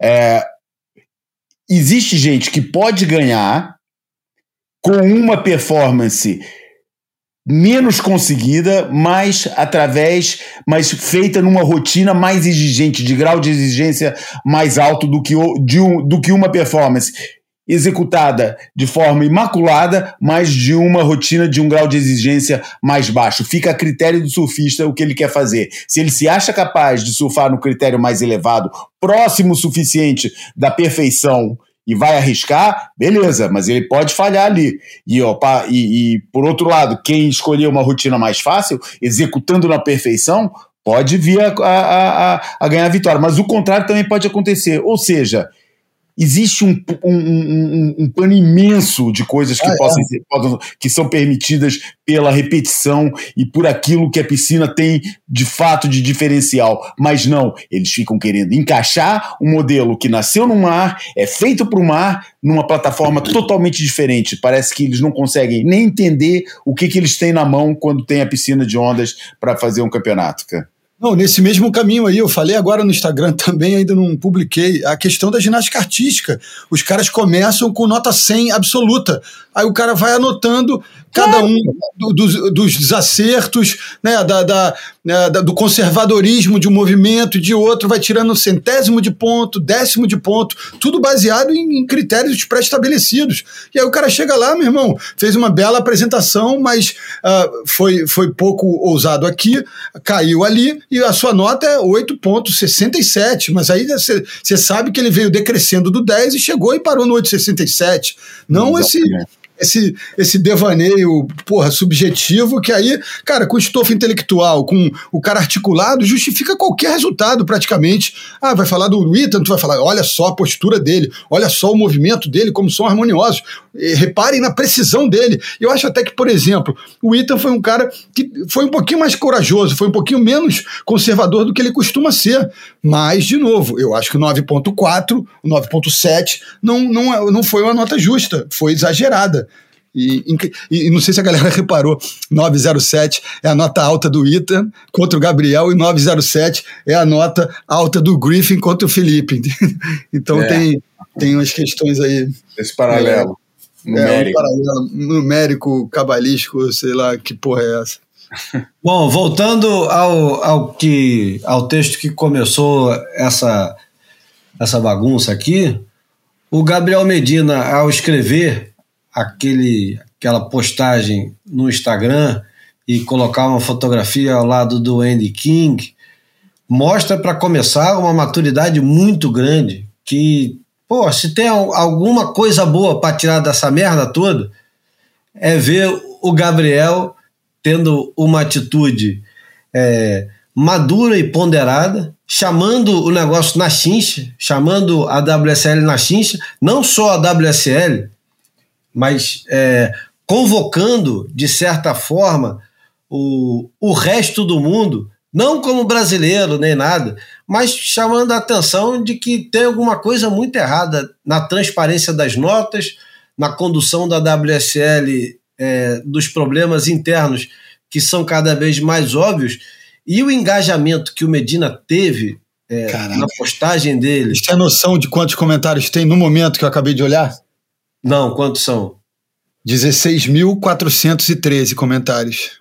Então, mas o mais importante, mais importante do que a, a torcida é, batendo palma e reclamando e tal, mais importante do que isso é você ver é, Julian Wilson falando, porra, é isso aí mesmo. Michel Bourré, porra, tô falando.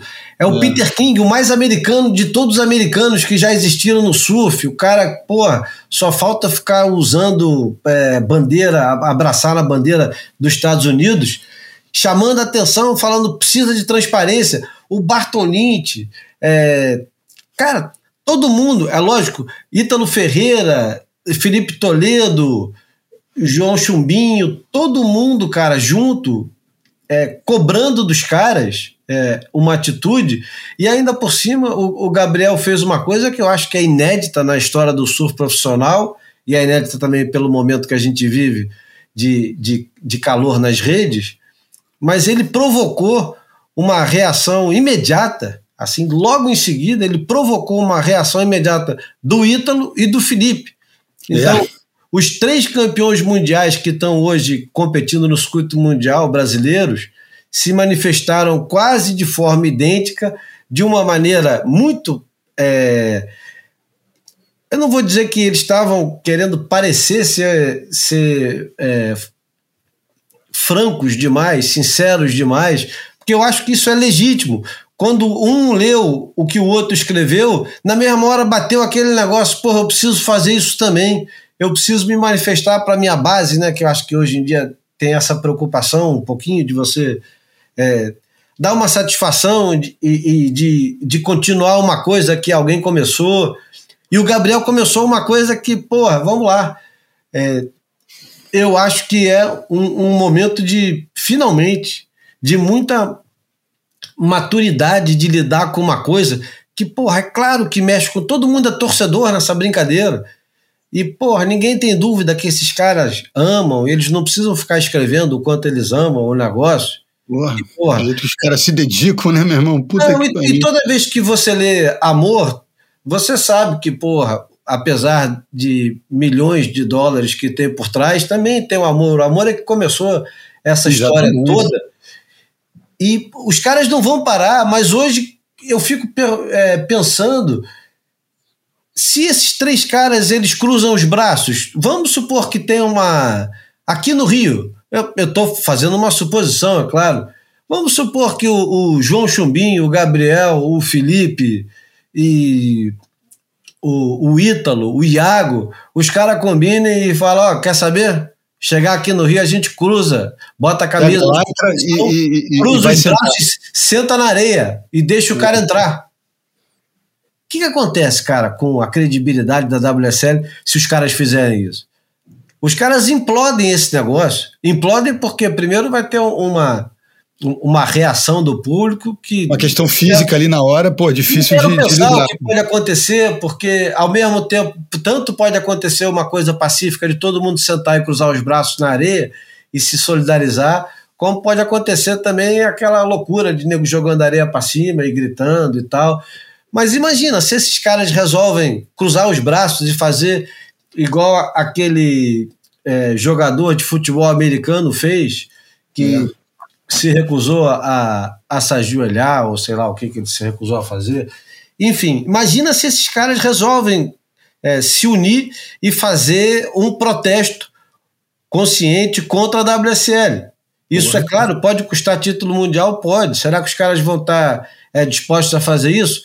mas de repente a reação que isso vai causar, tanto para a WSL quanto para o público todo que está olhando, isso aí pode ser uma coisa de mudar completamente o caminho da, do, de como o esporte está andando agora. Porque certamente essa conversa mole que a gente vem repetindo desde sempre, a gente acompanha o surf há bastante tempo. e, porra, não precisa ficar falando quantos campeonatos já assistiram. Recentemente, a gente tem sempre uma história qualquer de, de muita desconfiança em torno de um resultado, e a gente sempre advogou aqui em torno de uma coisa é, aleatória. Né? A gente sempre fala, poxa, mas aconteceu também em tal lugar, e aconteceu com um brasileiro.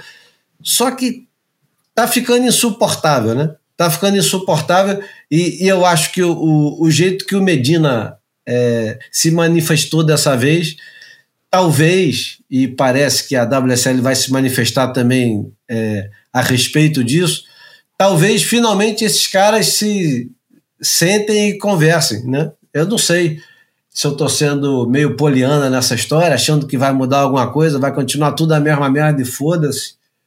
Mas é, pode ser que o Medina tenha começado um movimento que vai mudar essa história. E se tem alguém que pode mudar é. isso, é o Medina com os 11 milhões de seguidores. Exatamente, é isso. É o mais poderoso dos super-heróis está se manifestando e os outros vieram atrás e eu acho que é difícil não ter um, um, um mínimo resultado prático disso, né? E, e que a gente não descambe para para o boicote, sei lá, eu acho exótico, mas eu acho é justo se for feito na educação. O que não pode é ficarem aí que nem uns e outros estão fazendo uh, e porra, ameaçando fisicamente as pessoas. Aí tem, tem, tem crime no jogo, né? Eu acho que não, não vale. Tem que separar quem está analisando e, que, e quem está querendo tacar fogo só, só por prazer aí, né? Porque eu acho que tem uma base de, de, de admiradores do surf no Brasil hoje que. É, que é, ganhou, ganhou corpo nesses últimos 10 anos. E gente, assim, no, quando eu digo distante da praia, não é que more, more longe da praia, porque o cara pode conhecer muito, pode ter saber surfar e morar longe da praia. Eu digo, gente que talvez nunca tenha visto um campeonato de perto, subido numa prancha, o cara nem viu o campeonato, mas o Brasil perdeu, tá tudo roubado. Então, assim, nem tanto ao mar, nem tanto à terra, mas que algo precisa ser feito e o momento é ideal para que os caras deem uma resposta minimamente objetiva, isso é. E você leu a.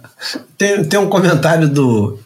Você está indo nos campeonatos da CBS, eu não fui ainda em nenhum, e eu sei que os caras estão fazendo um belo trabalho. É, você leu o comentário do Teco dizendo que o, os competidores e os juízes aqui no esquema da CBS se reúnem antes para conversar, mas isso sempre aconteceu na ASP barra WSL. Sempre é. teve o representante dos surfistas, junto com o Red Jand, junto com não sei quem, sempre teve essas reuniões. Será que é, a gente aqui avançou e os caras pararam? Como, como é que não, tá eu acho que, olha, um adendo do, nessa mecânica da CB Surf que eu conheço, não tem tantos detalhes, mas sei que acho, é, sei que está acontecendo e acho que é um processo evolutivo.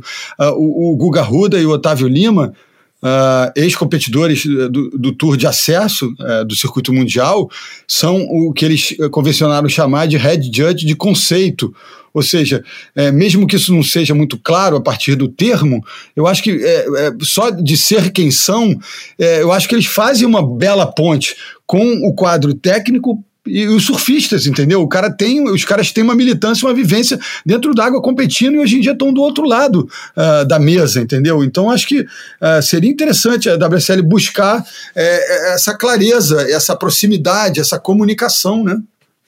Exatamente, podem começar como fizeram com o Barton Lynch. O que Não, eu, eu acho, eu buscar, acho buscar a, a visão de ex-competidores e perceber o quão, o quão é valiosa essa visão crítica lá dentro. É uma coisa que eles fazem muito bem. É. Ô, João, imagina é, o Brad Gerlach e o Barton Lynch como consultores para esse tipo de coisa. Tá pensando claro. agora, é? Claro, exatamente. Eu imagino no reino dos sonhos e da fantasia. Não, não, não tem por que os caras não, não, não ter o desejo de melhorar o produto. Não tem porquê. Não tem porquê eles que claramente o negócio tá, tá com insatisfação generalizada. O, cara, Alguém cara, Os caras trabalham para proteger suas posições, cara. Os caras não trabalham para melhoria do esporte, cara.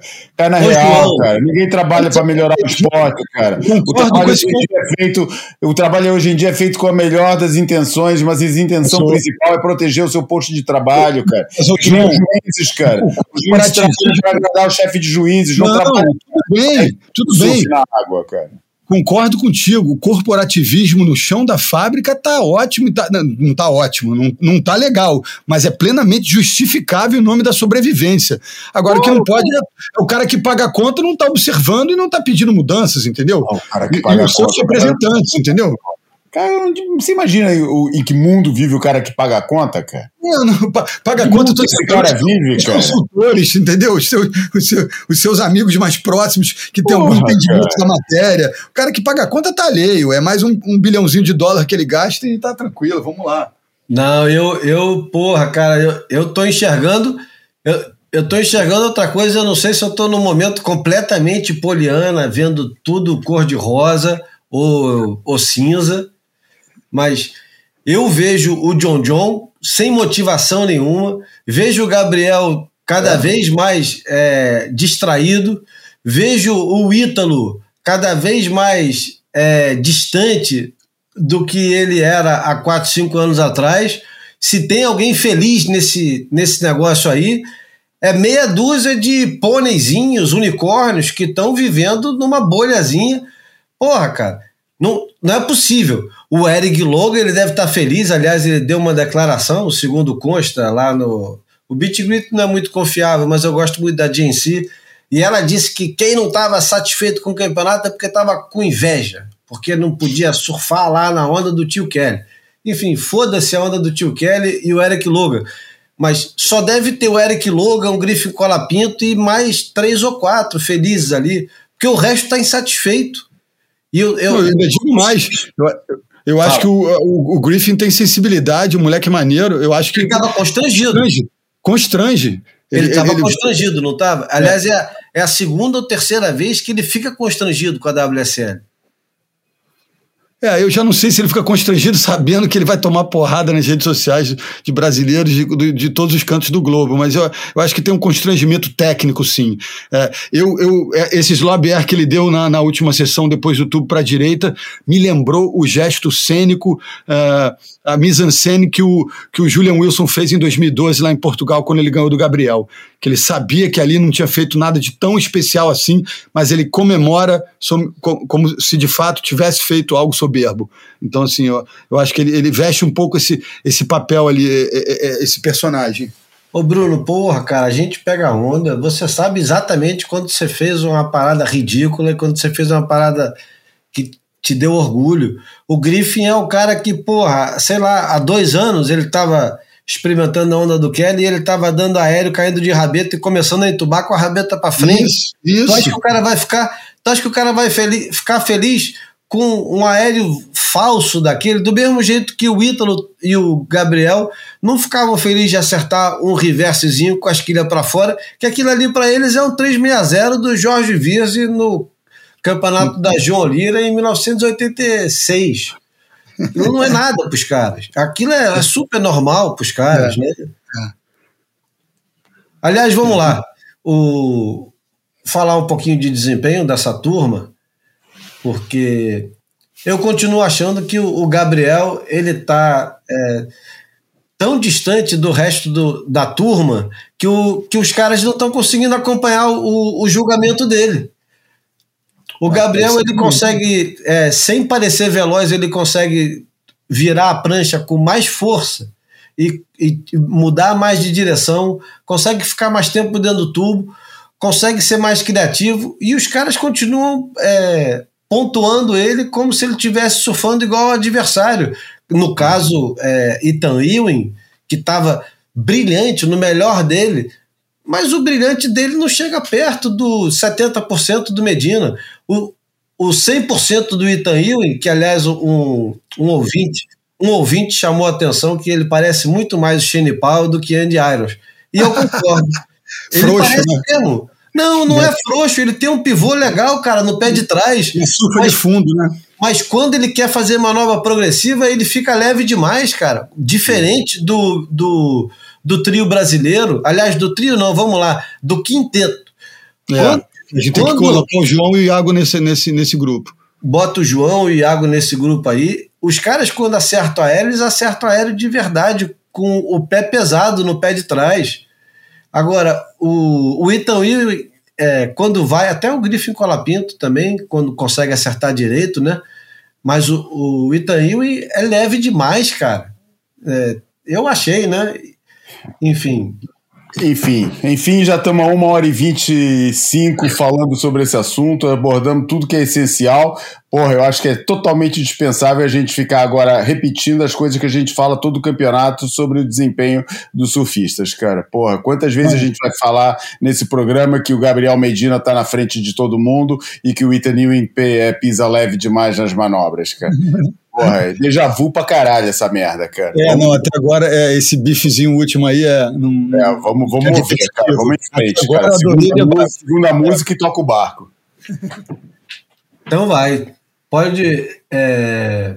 Vou deixar o Bruno escolher a segunda música. Não, não, na verdade a gente já tinha combinado, vamos revelar para quem nos ouve, né, que assim, é, tá reinando a democracia pero no mútil, né, e não estou tô, tô zoando aqui é, é, em tom de brincadeira, porque na verdade a gente tem agora três músicas, a gente decidiu que serão músicas da Tina, e o Júlio, a gente, ele passou uma lista e eu escolhi uma música da lista que ele me passou, e agora é, eu confesso que eu não lembro mais, mas continuo apostando que vai ser uma bela música. a, a, música é, é um, uma, uma versão da música que ficou famosa com Otis Redding, I've Been Loving You Too Long.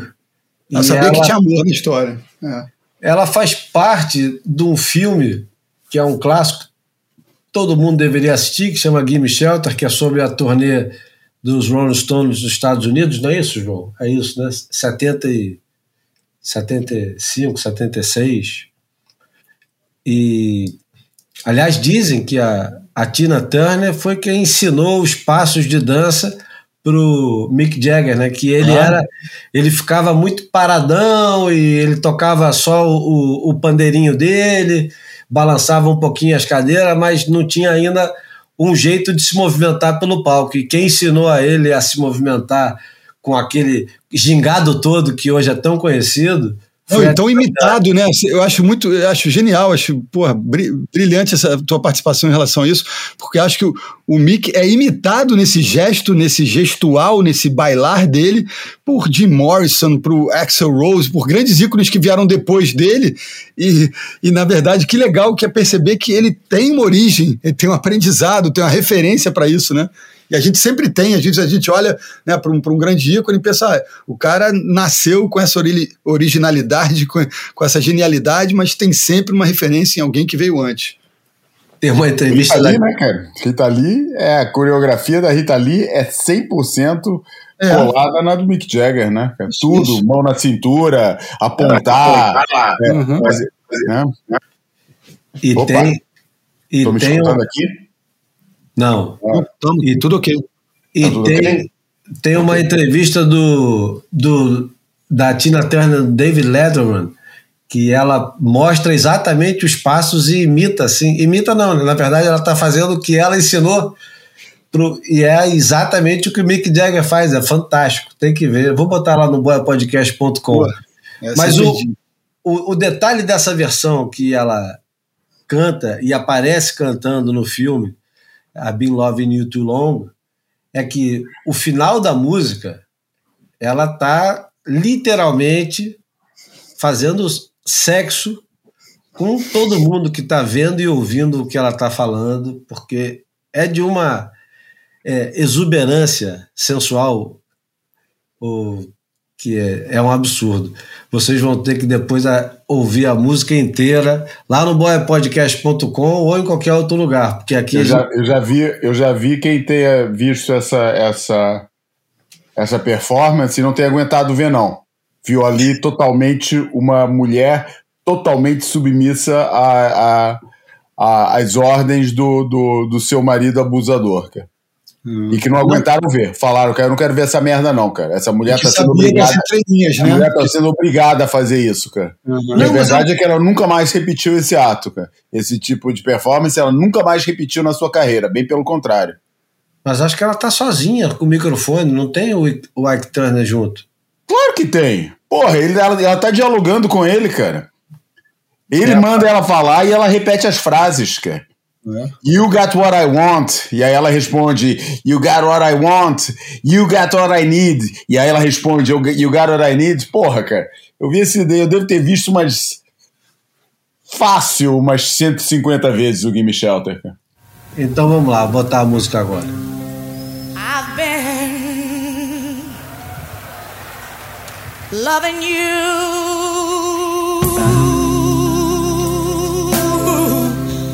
Thank you. Too long. And I don't want to stop now.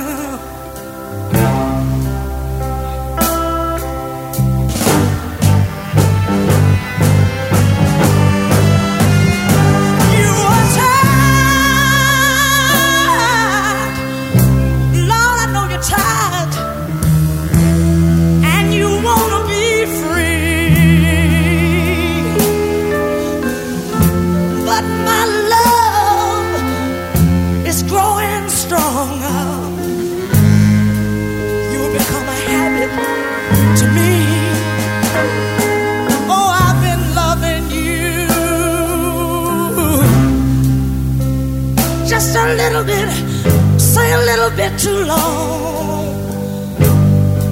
Baby, please don't make me stop now. Oh, baby, baby, don't make me stop now.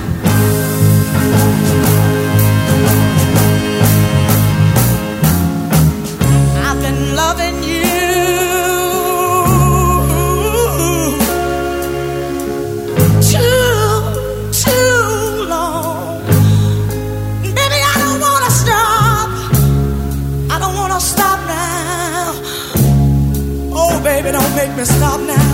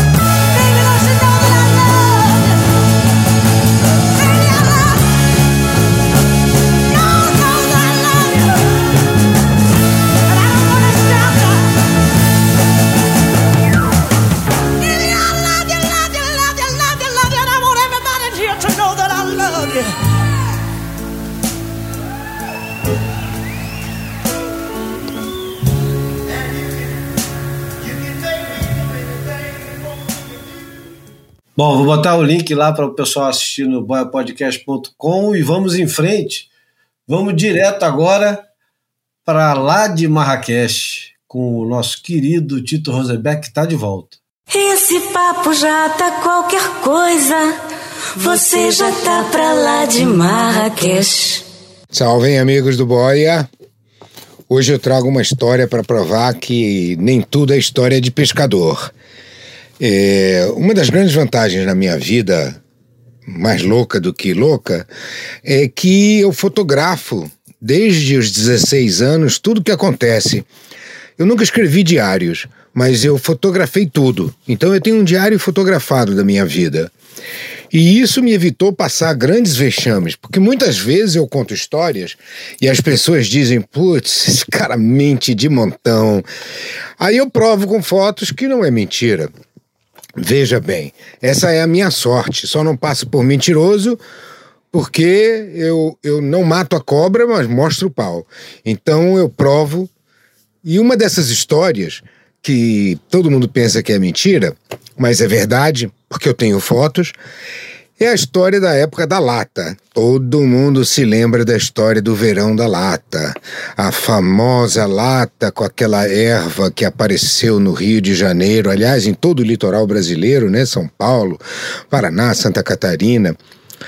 É, eu morava no Rio de Janeiro nessa época, fazia prancha, e, e um amigo meu, que tinha uma casa em Paraty, me procurou, dizendo: Olha, semana passada eu saí para pescar na minha traineira, fui com o meu caseiro, e lá em alto mar eu descobri uma ilha de latas boiando. Meu caseiro ficou super assustado. É droga! Eu falei para ele: não, é a riqueza que bate à nossa porta. O que, que eu fiz? Eu falei para ele: você quer ficar rico ou prefere ficar pobre a vida inteira? Ele disse: Não, quero ficar rico. Ele disse: Então vamos fazer o seguinte: vamos encher o barco de latas e levar de volta para casa, na beira da praia. E eu isso que eles fizeram. Eles jogaram fora as redes todas, o que hoje seria considerado um crime ecológico, mas na época a ignorância permitia, e encheram o barco de latas desta erva, que não era maldita, pelo contrário, era abençoada. E aí levaram para uma praia onde ele tinha uma casa em Paraty, não precisa entrar em detalhes, né? E o que, que eles fizeram? Eles esconderam todas as latas, enterraram todas as latas e marcaram precisamente onde elas estavam enterradas. E voltaram para o Rio de Janeiro. Quer dizer, voltou, né? O meu amigo, o caseiro, continuou lá, e o meu amigo voltou para o Rio de Janeiro e telefonou para vários amigos oferecendo o mapa por um, em troca de módicos é, cruzeiros reais, cruzados, cruzeiros novos, quem sabe que moeda havia na época. E eu disse que estava interessado em conhecer esta, estas ervas exóticas que ele encontrou numa lata boiando no mar de Paraty. Nos encontramos, paguei a ele o valor lá que era, e ele me entregou um mapa. Eu peguei este mapa e fui com a minha namorada passear em Paraty. Chegamos na tal praia e aí 20 passos à direita, 100 passos à esquerda, mais 50 passos à frente, vira em torno daquela árvore e aí tem uma areia com uma latinha de sardinha enferrujada em cima e você começa a cavar e achei a lata. Uma vez com a lata na mão, que não era nada impressionante, parecia uma dessas latas de tomate que, que tem em restaurante, né? É... Eu levei para o carro com a minha namorada, levamos para o carro e ficamos pensando onde guardar. Por quê? A Rio Santos estava extremamente patrulhada, haviam muitas blitz da Polícia Federal, da Polícia Militar e uma série de outros órgãos que estavam todos é, patrulhando em busca de latas que estivessem sido transportadas. O que, que eu pensei? Eu disse: bom, vou fazer o seguinte: vou tirar o step que ficava atrás do carro, na porta. Eu tinha uma, um Jeep Toyota Bandeirante nessa época, que era um carro bem alto, né?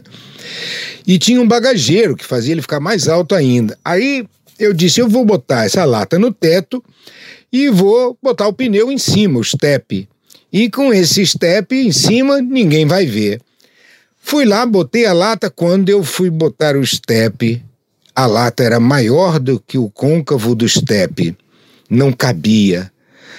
Eu pensei, pensei, não encontrei solução. Eu disse: é assim que vai. Botei o pneu em cima e ele ficou elevado, mais alto do que o bagageiro, com aquele volume embaixo do bagageiro. Quer dizer, em cima do bagageiro, embaixo do pneu. Bom, amarrei com muito cuidado, tentei disfarçar com bastante corda para não parecer que para não dar para ver o que, que tinha em cima e lá fui eu de volta para o Rio de Janeiro. E ao longo do caminho encontramos realmente diversas blitzes, mas eu queria preservar aquela erva é, exótica para chegar ao Rio de Janeiro e também não queria ir em cana. Mas, incrível ou não, passamos por todas as blitz e chegamos no Rio de Janeiro. Chegando no Rio de Janeiro, eh, ninguém tinha notado que a lata estava em cima. Eu, na garagem, descarreguei, subi para o apartamento e abri a lata, notando que ela tinha uma pequena ferrugem num canto e tinha entrado um pouco de água do mar. Então eu tive que abrir a lata toda, tirar tudo, botar para secar no sol e pude me divertir durante bastante tempo com o conteúdo. Esta história também está fotografada e, portanto, aos que duvidarem, um dia eu posso provar. Já passados tantos anos, tenho a impressão que não estou me metendo em enrascada. Espero poder escapar das consequências desta confissão de travessuras em busca de ervas aromáticas. Um abraço para todos, saudações aos ouvintes do Boia e obrigado pela audiência. Esse papo meu tá qualquer coisa e você tá pra lá de terra. Ah, cara, porra. Bom demais, né? Esse crime prescreveu, se é que é crime isso, nem deveria ser, né, cara? Mas assim, na época era, hoje em dia tá prestes a não ser mais. Ai, ai. Eu, eu não tive essa sorte, não, mas eu, eu era mais jovem, ainda estava começando a dirigir e estava fazendo vestibular nessa época. Me- Meu desempenho foi fortemente impactado, quer dizer, no caso, acho que negativamente, por, essa, por- pelo Solana Star ter abandonado a, carga dele ah, no, no litoral fluminense. E olha só, tem duas lendas, né? Duas verdadeiras histórias, mas que viraram lendas sobre que eu, que eu posso contar, que é o seguinte: no Arpoador tem o lendário Betinho, que era do Arpoador, que avistou uma lata em alto mar, foi lá remar, mas o PM estava com binóculo olhando ele. Quando ele veio, aí subiu o calçadão com a lata, o cara deu voz de prisão, ele é, usou a técnica de jiu-jitsu que ele tinha para imobilizar o guardinha, deixar o guardinha no chão dormindo e levou a lata embora. E a outra eu- estava atravessando ali o canal do Leblon na Visconde Albuquerque e encontrei um amigo de todos nós, um carioca, que aí eu não vou dizer o nome, eu disse o Betinho na outra, mas um carioca surfista ah, é, que morava no Leblon, mas frequentava a praia ali em frente a um, a um clube ah, aristocrático ali de Ipanema. E aí eu encontrei com ele, ele fala: e aí, vem cá, olha só, Quer um, um bigode aqui do Sarney? O que, que é isso? Bigode do Sarney. O cara tirou do, da, de uma bolsa que ele tinha dentro do carro um, um camarão gigantesco e me deu de presente no meio ali da Visconde Albuquerque. Aí esse cara tem, tem é, residência hoje em dia em Cascais e, e empreendimentos em Ericeira. Mas eu não vou dizer o nome. Tá? Ai, caramba. Pô, a gente te ama e essa história, pô, não precisa de foto, não. A gente confia em você. É engraçado essa história surgir agora, no, porque essa semana estreou a versão portuguesa dessa história, claro, como versão portuguesa que é muito mais deprimente, mas que mas, mas, é, é, mas com vários pontos de contato. De um, no caso, foi no- nos Açores e estreou a série na, na Netflix, série portuguesa, chama Rabo de Peixe, que é o nome de uma comunidade que tem lá nos Açores, é a, é a comunidade mais pobre dos Açores, e no começo, no, no, ali no comecinho do, do, do milênio, dos anos 2000, um barco italiano carregado, mas carregado de cocaína, é, naufragou, e espalhou os fardos e caixas e tijolos de cocaína pela. E claro, onde é que foram parar? Põe rabo de peixe na comunidade mais pobre, mais carenciada, com maior grau de analfabetismo, não só dos Açores, não, mas de Portugal inteiro, quiçá da Europa Ocidental. Ou seja, foi uma desgraça, cara. Mortes de, de, de mortes por, por, por overdose, é, as senhoras usando para fazer pão e doçaria, é como se fosse farinha. É, porra, é. Não é porque ela é portuguesa, não, mas ela é triste mesmo. Cara, é triste a história, cara. É triste a história. A série eu só vi um episódio até agora, tem seus momentos engraçados. mas acho que o desfecho final deve ser trágico, porque o, o, o, desfecho da história real foi trágico também. E com cocaína tudo acaba em tragédia, né? Começa tudo com- Exatamente. É, é outra com alegria e termina tudo em tragédia, não é que nem com a maconha, não, cara. É, aí eu, eu tô junto com o Reagan né, nisso, just say no. É, eu, eu, eu, eu acho, acho que essa história da lata é uma das grandes injustiças que eu, que eu vejo na minha partida prematura do Brasil. Porra, saí do Brasil em 84, passado pouco tempo, porra, teve Rock in Rio, é, lata. Lata, é, Direta Já, porra, tudo aconteceu depois que eu fui embora, cara. Pô, teve um mais um ciclo de vitórias em 87 ali pra frente. Pô. Porra, cara. Não, isso aí, quanto a isso, eu não posso reclamar. Quanto a isso, É, não. Você Não, viu não, 79, 80, Pô, 81. de 79, 82, cara, em 83, não preciso de mais nada na minha vida de, de fã de Título futebol. mundial, é, é verdade. Já foi, saiu de bucho cheio. Exato. Bom, vou aproveitar que o, o Tito voltou e eu vou colocar aqui dois áudios que nós recebemos é, sobre por que escutar o Boia, que são muito legais. O primeiro aqui é do Fernando Rodrigues. Eu vou colocar. Salve Júlio, João e Bruno. Eu ouço boia porque nestes tempos de economia financiarizada e relações sociais digitais, eu, um apaixonado por surf, por música e amante do conhecimento generalista, tenho neste nobre programa o melhor investimento para o meu tempo, principalmente enquanto faço faxina. Um abraço. Tchau, tchau.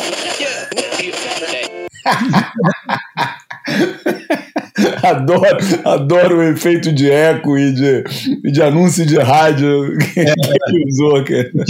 Fantástico.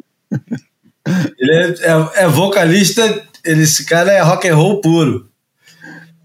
Agora, vamos, vamos escutar o Paulinho, de Governador Valadares, lá em Minas Gerais, do Surf Corredeiras. Oba.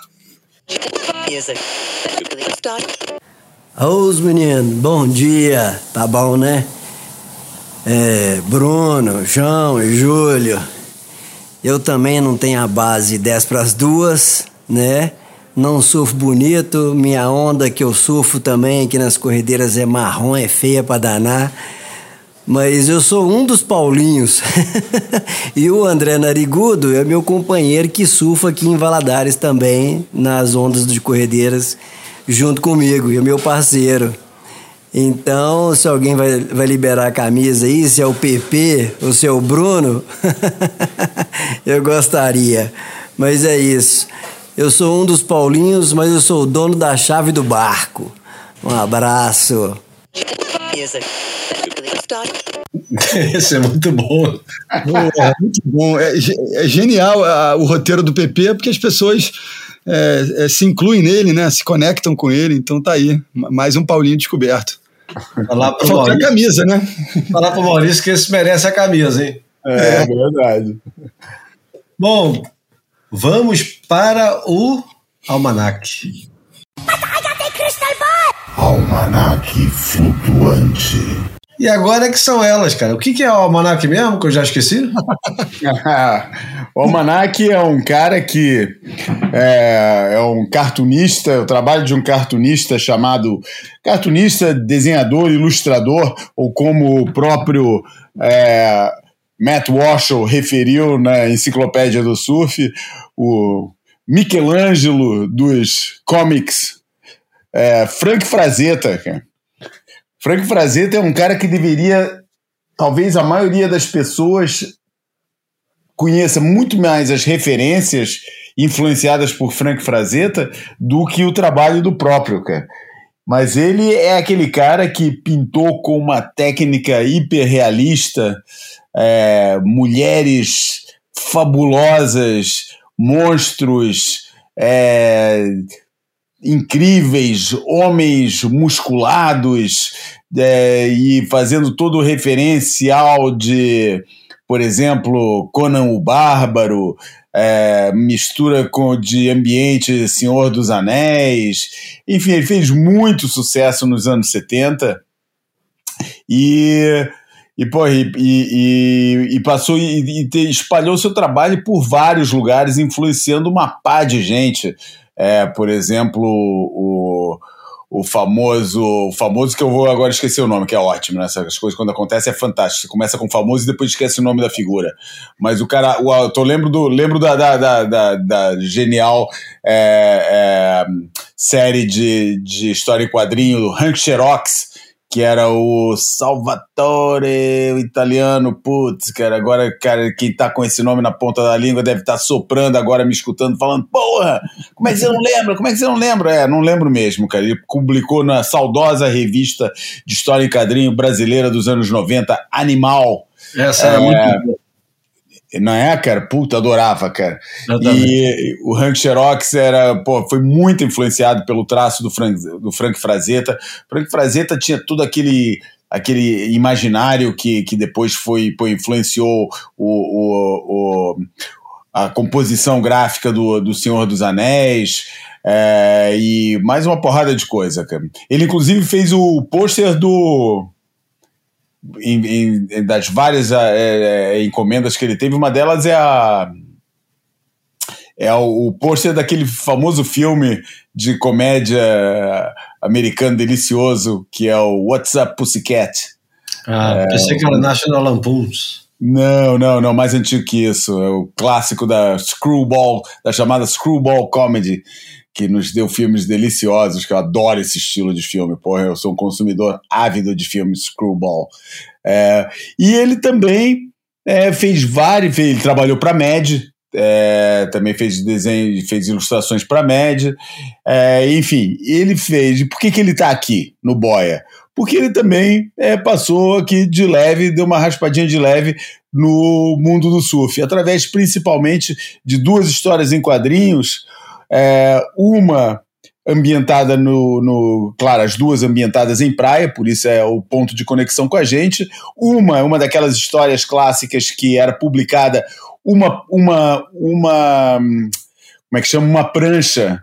Na verdade, prancha nesse sentido, falando uma prancha, é uma folha de, de, de, de história em quadrinho. Era uma prancha por edição, por isso essa história em quadrinho acho que teve cinco pranchas, por isso são, foi ao longo de cinco edições da Playboy. A Playboy, nos anos 70, tinha sempre uma história em quadrinho.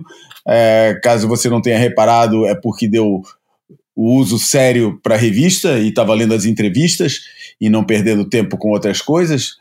E, e essa história é toda ambientada num espaço de praia, muito é, é, é, dentro daquela estética, sabe, exagerada, claro, pelo traço do Frank Frazetta, mas aquela estética promovida através daqueles filmes da, do Surfploitation do final dos anos 60, de Annette Funicello e Ricky Avalon.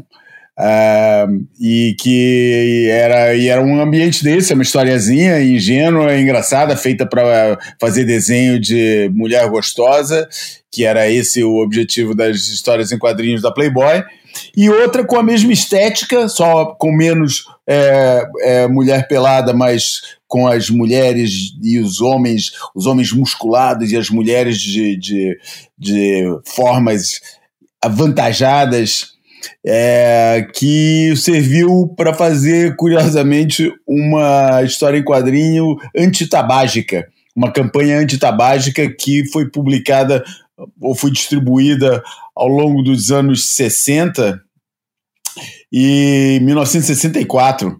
Foi uma, é uma história engraçada que é ambiente de surf, é um cara surfando e ele conta depois que os amigos estão amarradões com a mulher deslumbrada vendo o surfista e os amigos amarradões falando da performance dele, com fazendo um tandem surf com a, com a gata, ele falando, pô, como é que você conseguiu fazer isso? Aí o cara fala, porra, eu economizei o dinheiro do que eu, que eu gastaria em maço de cigarro para comprar essa prancha. Daí ele sai abraçado com a mulher e daí no último quadrinho vê todo mundo correndo com as pranchas na cabeça e falando o fazendo estatística do, do, do preço de cigarro, é, do, do, do custo financeiro do vício em tabaco.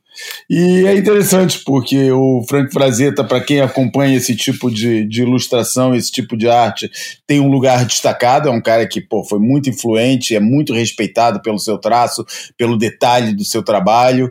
E, e esse passagem dele pelo mundo do surf, com direito à citação na enciclopédia do nosso amigo Matt Walshall, acho que valia a pena trazer esse, esses esse espaço criativo aqui para dentro do Boia, que vai ser, obviamente, reproduzido no boiapodcast.com e vai por mim. Esse vale a pena, porque o trabalho é muito bonito e é, porra, é marcante de uma época. E é uma personagem que, pô, ninguém esquece, pelo menos o, o, os que têm mais de 40 não esquecem, que é a Little Annie Felly.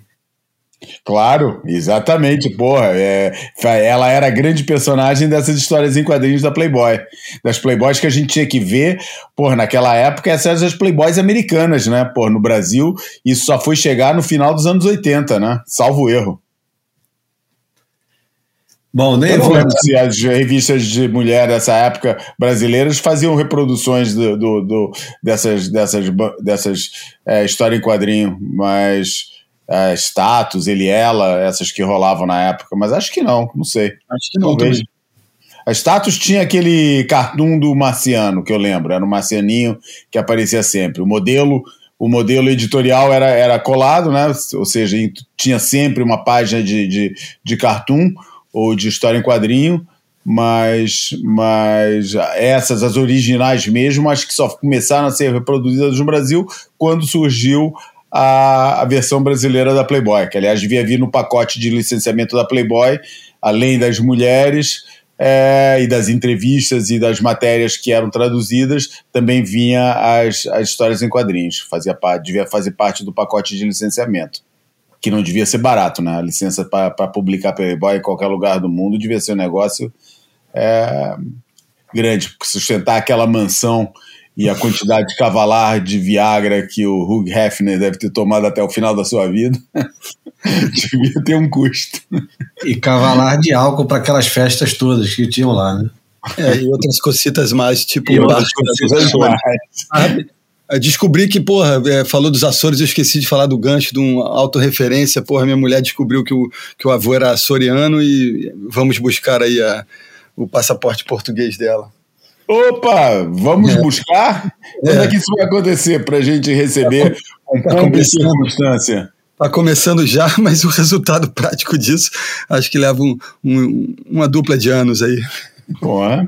Dentro É. das perspectivas que você vinha, tinha de visitar, uma dupla de anos é, é ótimo, É, vamos nessa. Sonhar não custa nada. claro. Vamos para imagem falada. Fotografei você na minha Rolleiflex.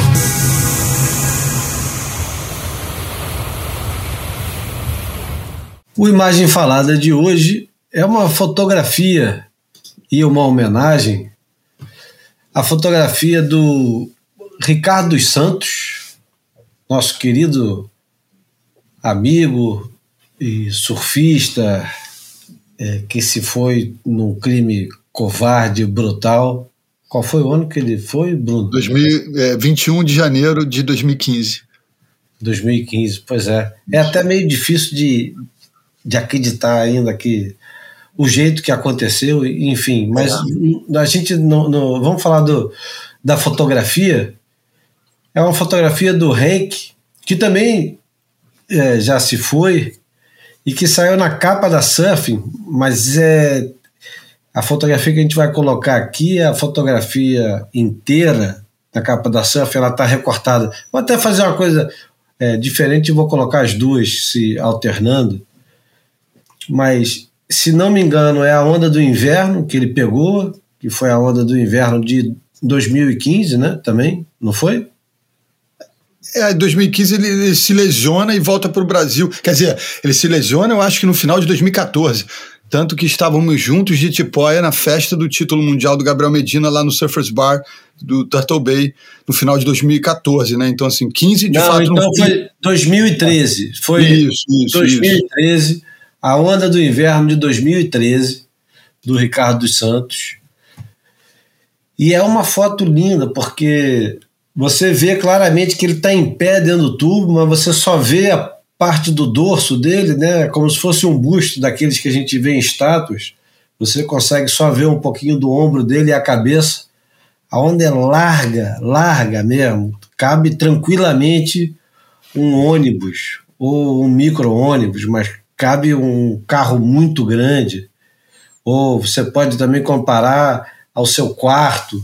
É, e o, o, céu, o céu se confunde um pouco com o véu da onda, porque o céu não está completamente azul, está cheio de nuvens. As nuvens, às vezes, um pouco mais cinzas, outras mais brancas. E a onda é uma daquelas ondas de pipe que junta é, aquela força toda da natureza. É um absurdo de, de lip, né? É o tipo do lip que arranca pedaço de coral quando bate embaixo, né? Que muda, muda tudo depois de uma onda dessa. E o Ricardo tá, o Ricardinho tá completamente à vontade ali. E era onde ele se sentia mesmo à vontade, feliz pra cacete, dentro desses momentos de, de caos e medo para a maioria das pessoas e que para ele era o, o lugar tranquilo, né? Vou deixar o Bruno falar um pouquinho e o João também. Ah, cara, é emocionante lembrar dele, né? Eu fiquei, quando a gente começou esse programa e falou do. do, do começou né, mais pro meio do programa, quando a gente botou a, a, a carta aberta do Gabriel da BSL, me veio à mente, não sei porquê, o Ricardinho, que era um cara é, muito franco, né? Muito, muito verdadeiro em, em todas as atitudes. E, e, eu acho que ele foi de fato uma, uma, figura meio angelical, né, meio protetora, meio uma imagem é, é, de referência para o Adriano especificamente, mas acho que de uma maneira geral para todos os, os, brasileiros que tomaram poder na, na liga, né? Hoje são protagonistas. Eu acho que o Ricardinho meio que antecipa é, esse processo de esmigalhar esse, essa síndrome de vira-lata que assolou o surf brasileiro por várias décadas, né? Eu acho que ele, ele, ele antecipa um pouco é, é, essa postura meio de, é, de desapego, mas de, de de é, não é deixar o respeito de lado, mas sabe, é, é, bater na porta e falar eu vou entrar independentemente do que você me diga é, na hora que eu bater, sabe? Então eu acho que o, o Ricardinho é um é uma, um personagem icônico desse, é, desse processo, mesmo que não esteja lá na, na primeira prateleira, né? não seja dos primeiros personagens que a gente pensa na, na, na, quando a gente fala da tempestade brasileira, mas eu acho que ele é um, essa eminência que está ali no, no entorno, meio. É, no, de fato, ajudando quando ele estava aqui e depois iluminando para quem é mais espiritualizado, né? E, e, e de novo, no, eu tenho uma passagem também, de, agora mais um, um momento de autorreferência, cara. Eu, o Luke Kennedy me chamou para fazer uma, uma matéria no, no Trax quando o Ricardinho faleceu, e eu pesquisando para a matéria, é, descobri que eu já tinha entrevistado ele várias vezes, já tinha encontrado com ele, já tinha estabelecido uma relação é, pessoal bacana, assim, claro que minimamente distanciada, mas com algum grau de intimidade, de, de, de fraternidade, de, de, de sintonia. E, e pesquisando para essa matéria, eu descobri que quando eu ia adolescente para a guarda do Embaú, é, eu, eu, desenvolvi uma amizade, eu e o grupo que estava comigo, os meus amigos, é, com, com a mãe do Ricardinho e com a Soninha, a, a Rico, mãe do Ricardinho, e com a Soninha, a tia do Ricardinho. Eu me emocionei muito quando eu fiz essa pesquisa e o Ricardinho já não estava mais aqui para poder dividir essa, essa história de conhecer a família dele antes dele nascer, né? Porque isso era lá no final dos anos 80, que a gente rodava muito pela guarda, eu e Marcão, meu irmão. E e o Ricardinho nasceu só no começo dos anos 90, né? Então teve essa, essa conexão nossa que foi é, póstuma, né? Se, se, eu posso dizer assim. Então acho que o Ricardinho é uma figura realmente de luz para mim, eu acho que para o surf brasileiro como um todo. Não tenho nada a acrescentar, cara. Nunca tive o prazer de conhecer o Ricardo.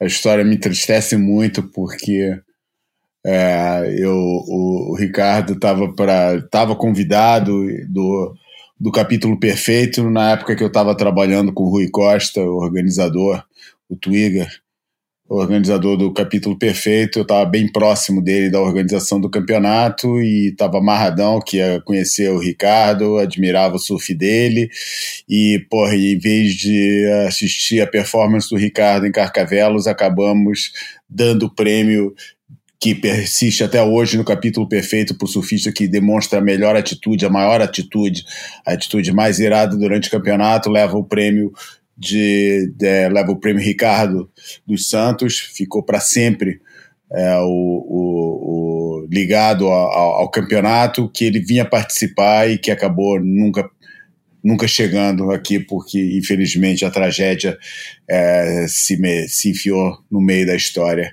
é, é, um, é uma vai ser para sempre infelizmente para mim eu não tenho nada de alegre para recordar do Ricardo a não ser é, de, do, da, da, qualidade do, do, do seu surf na, nas ondas de consequência nas ondas tubulares mas que é, a esse nível é, é, mais um de muitos outros surfistas que também demonstram é, igual destreza.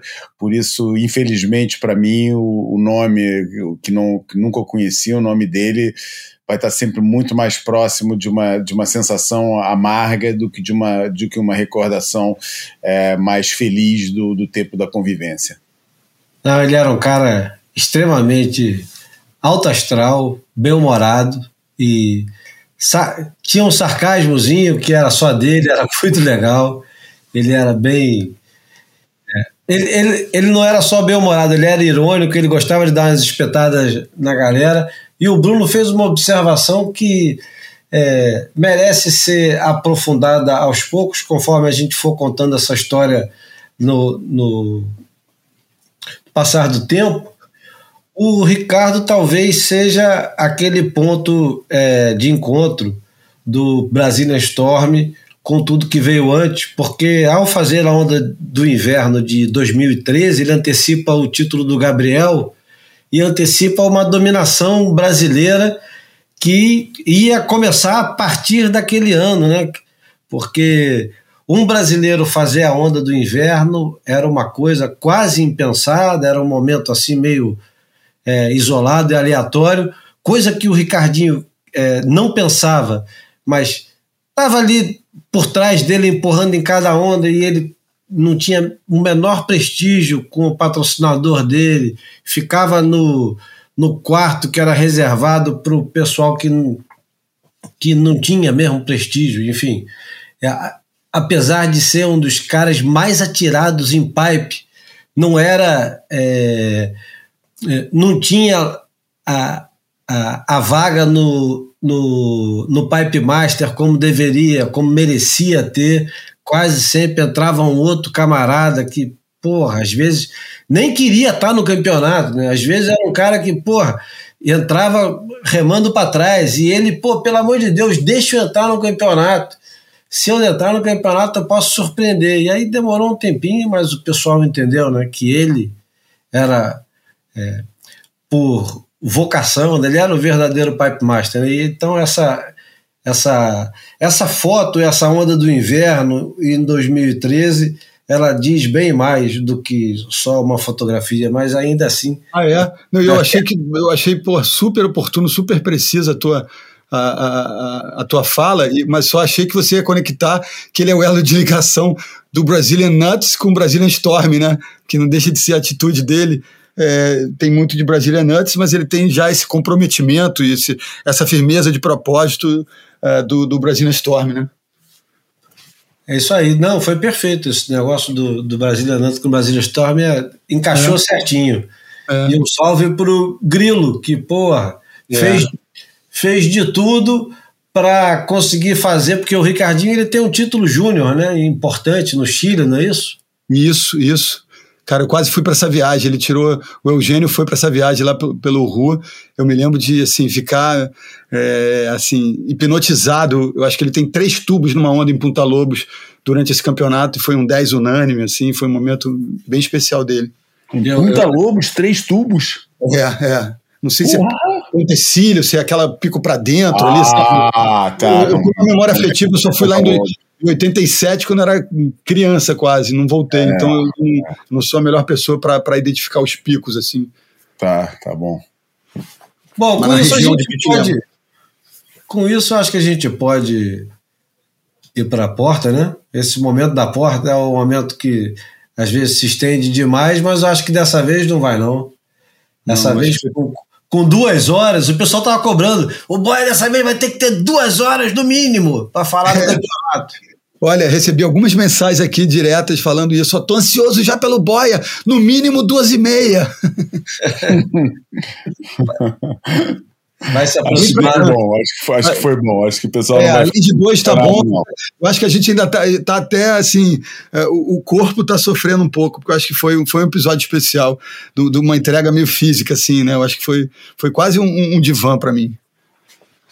Bom, a música para terminar, eu escolhi Let's Stay Together, o clássico do All Green, que a Tina Turner regravou em 1984 e transformou novamente em um hit, daqueles hits que não faltam em casamento, festa de 50 e 60 anos, e quem sabe daqui a pouco a turma mais nova redescobre por causa da, da, da ida dela. Ela tinha 83 anos quando foi, né? E aliás, a gente falou um bocado dela, mas não falou, não deu assim um, um- uma linha do tempo. Ela, é, junto com, com Ike Turner, ela fez uma dupla de muito sucesso e, porra, tem discos fantásticos.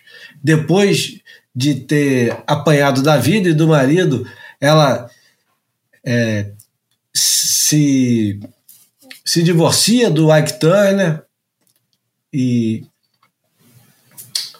Porra!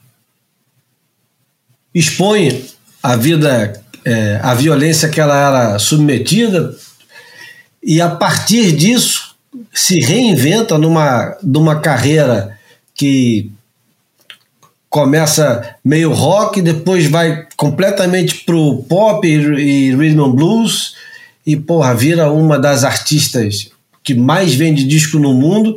Isso, porra, lembrando que ela, ela faz isso com 40 anos de idade, que naquela época já era considerado, nos anos 80, uma, uma mulher preta com 40 anos se é, repor no, no, no circuito comercial de música não foi fácil. Precisou de muita coragem, inventividade, talento, o, pacote completo. E ela é, arrebenta, né? Arrebenta e consegue refazer contratos que naquela época não eram comuns. Vai para Europa e começa a gravar na Europa e porra, cara, se você vê a lista de músicos que gravam com ela nos quatro, cinco discos que ela faz depois na carreira solo, a lista é um quem é quem. Tem Jeff Beck, tem Phil Collins. Você vai ver Ayrton Moreira, você vai ver a lista do, da- dos músicos e você fala, pô, não é possível. Pô, às vezes tem é, 20 músicos num disco e é só músico de peso. Ou seja, é uma coisa impressionante. E dentro dos colaboradores e admiradores tinha ninguém menos do que o David Bowie e o Mick Jagger, né? Que estavam estavam dentro de qualquer coisa que ela fizesse. Elton John, quer dizer, só nome pequeno, né? Enfim, vamos terminar aí- com o Let's Stay Together. Esse foi o Boia número 201. É, muito obrigado, Bruno Bocaiúva, aquele abraço. Valeu, Júlio, João, eh, queridos ouvintes, eh, que, que nós nos mantenhamos juntos, unidos, que nem a Tina Turner nos, pro- nos propõe agora. É É isso. isso aí. Obrigado por, pela atenção, pela paciência e pela é, fidelidade aos ouvintes. Estaremos aí semana que vem de novo. De preferência sem obituários, hein? É, Vamos lá, com o o obituário que usemos a palavra certa. Achei engraçado você falou quando ela ia, quando ela foi. a ida dela, quando ela foi, né? Eu acho muito engraçado o pudor que as pessoas têm com a palavra morte, cara. É foda, mas é complicado. Ainda mais quando você vai ficando mais velho, cada vez mais você fica evitando. Ah, eu, eu não tô nem aí, cara. Eu sou João tem, totalmente- tem, tem essa pegada mexicana que lida bem com. com, Pô, eu lido bem com essa história, cara. Porra, morte, Isso, cara. né? É a única coisa que eu tenho certeza. Isso é a merda dos impostos que eu vou ter que pagar. Aliás, ó, eu vou adiantar então. O, o próximo obituário tem que ser do Andy Rourke, baixista dos Smiths, que Que morreu, pronto, olha aí, usei, morreu. Débito. É. E que a gente, e que a gente tá, tá devendo, né, cara? Porra. É verdade, pulamos esse. Pulamos Falando do Smith, eu só lembrei uma coisinha aqui. Eu queria mandar um abraço para a família Bocão, que hoje eu fui convidado lá para uma solenidade que teve aqui na Câmara Municipal do Rio. Medalha Pedro Ernesto concedida a ele pelos serviços prestados à imagem da cidade. Foi muito emocionante ver a mãe do Bocão, ele que tem 68 anos, pôde ter a mãe eh, o prestigiando, eh, o aplaudindo e eh, toda a família reunida, muitos amigos. E foi bacana homenagear esse cara que tem a trajetória confundida com a trajetória do surf no Brasil, né? Muito bom. Parabéns ao Bocão, ele merece. O que, que isso tem Então a é ver com o. Smith? É porque o Smith, desculpa, eu não expliquei a, a- a minha associação meio, meio, é, meio exótica, que é o Smith era, foi uma das aberturas do, do saudoso Realce, que foi um, um- um projeto tão, tão especial do Boca. Ah, tá. tá E hoje tocou lá na Assembleia a, a música do Smith, por isso que eu lembrei. que coincidência. É isso aí. Um Então abraço vamos. pro Bocão daqui. Ídalo. Vamos com Let's Stay Together e a Tina Turner e esse time extraordinário que acompanhou ela. Inclusive, o Al Green que escreveu a música. Um dos autores, né? Vamos lá. Aquele abraço, até semana que vem. Let me say the since, baby, since we've been together. Ooh, loving you forever all I need. Let me be the one you come running to. I'll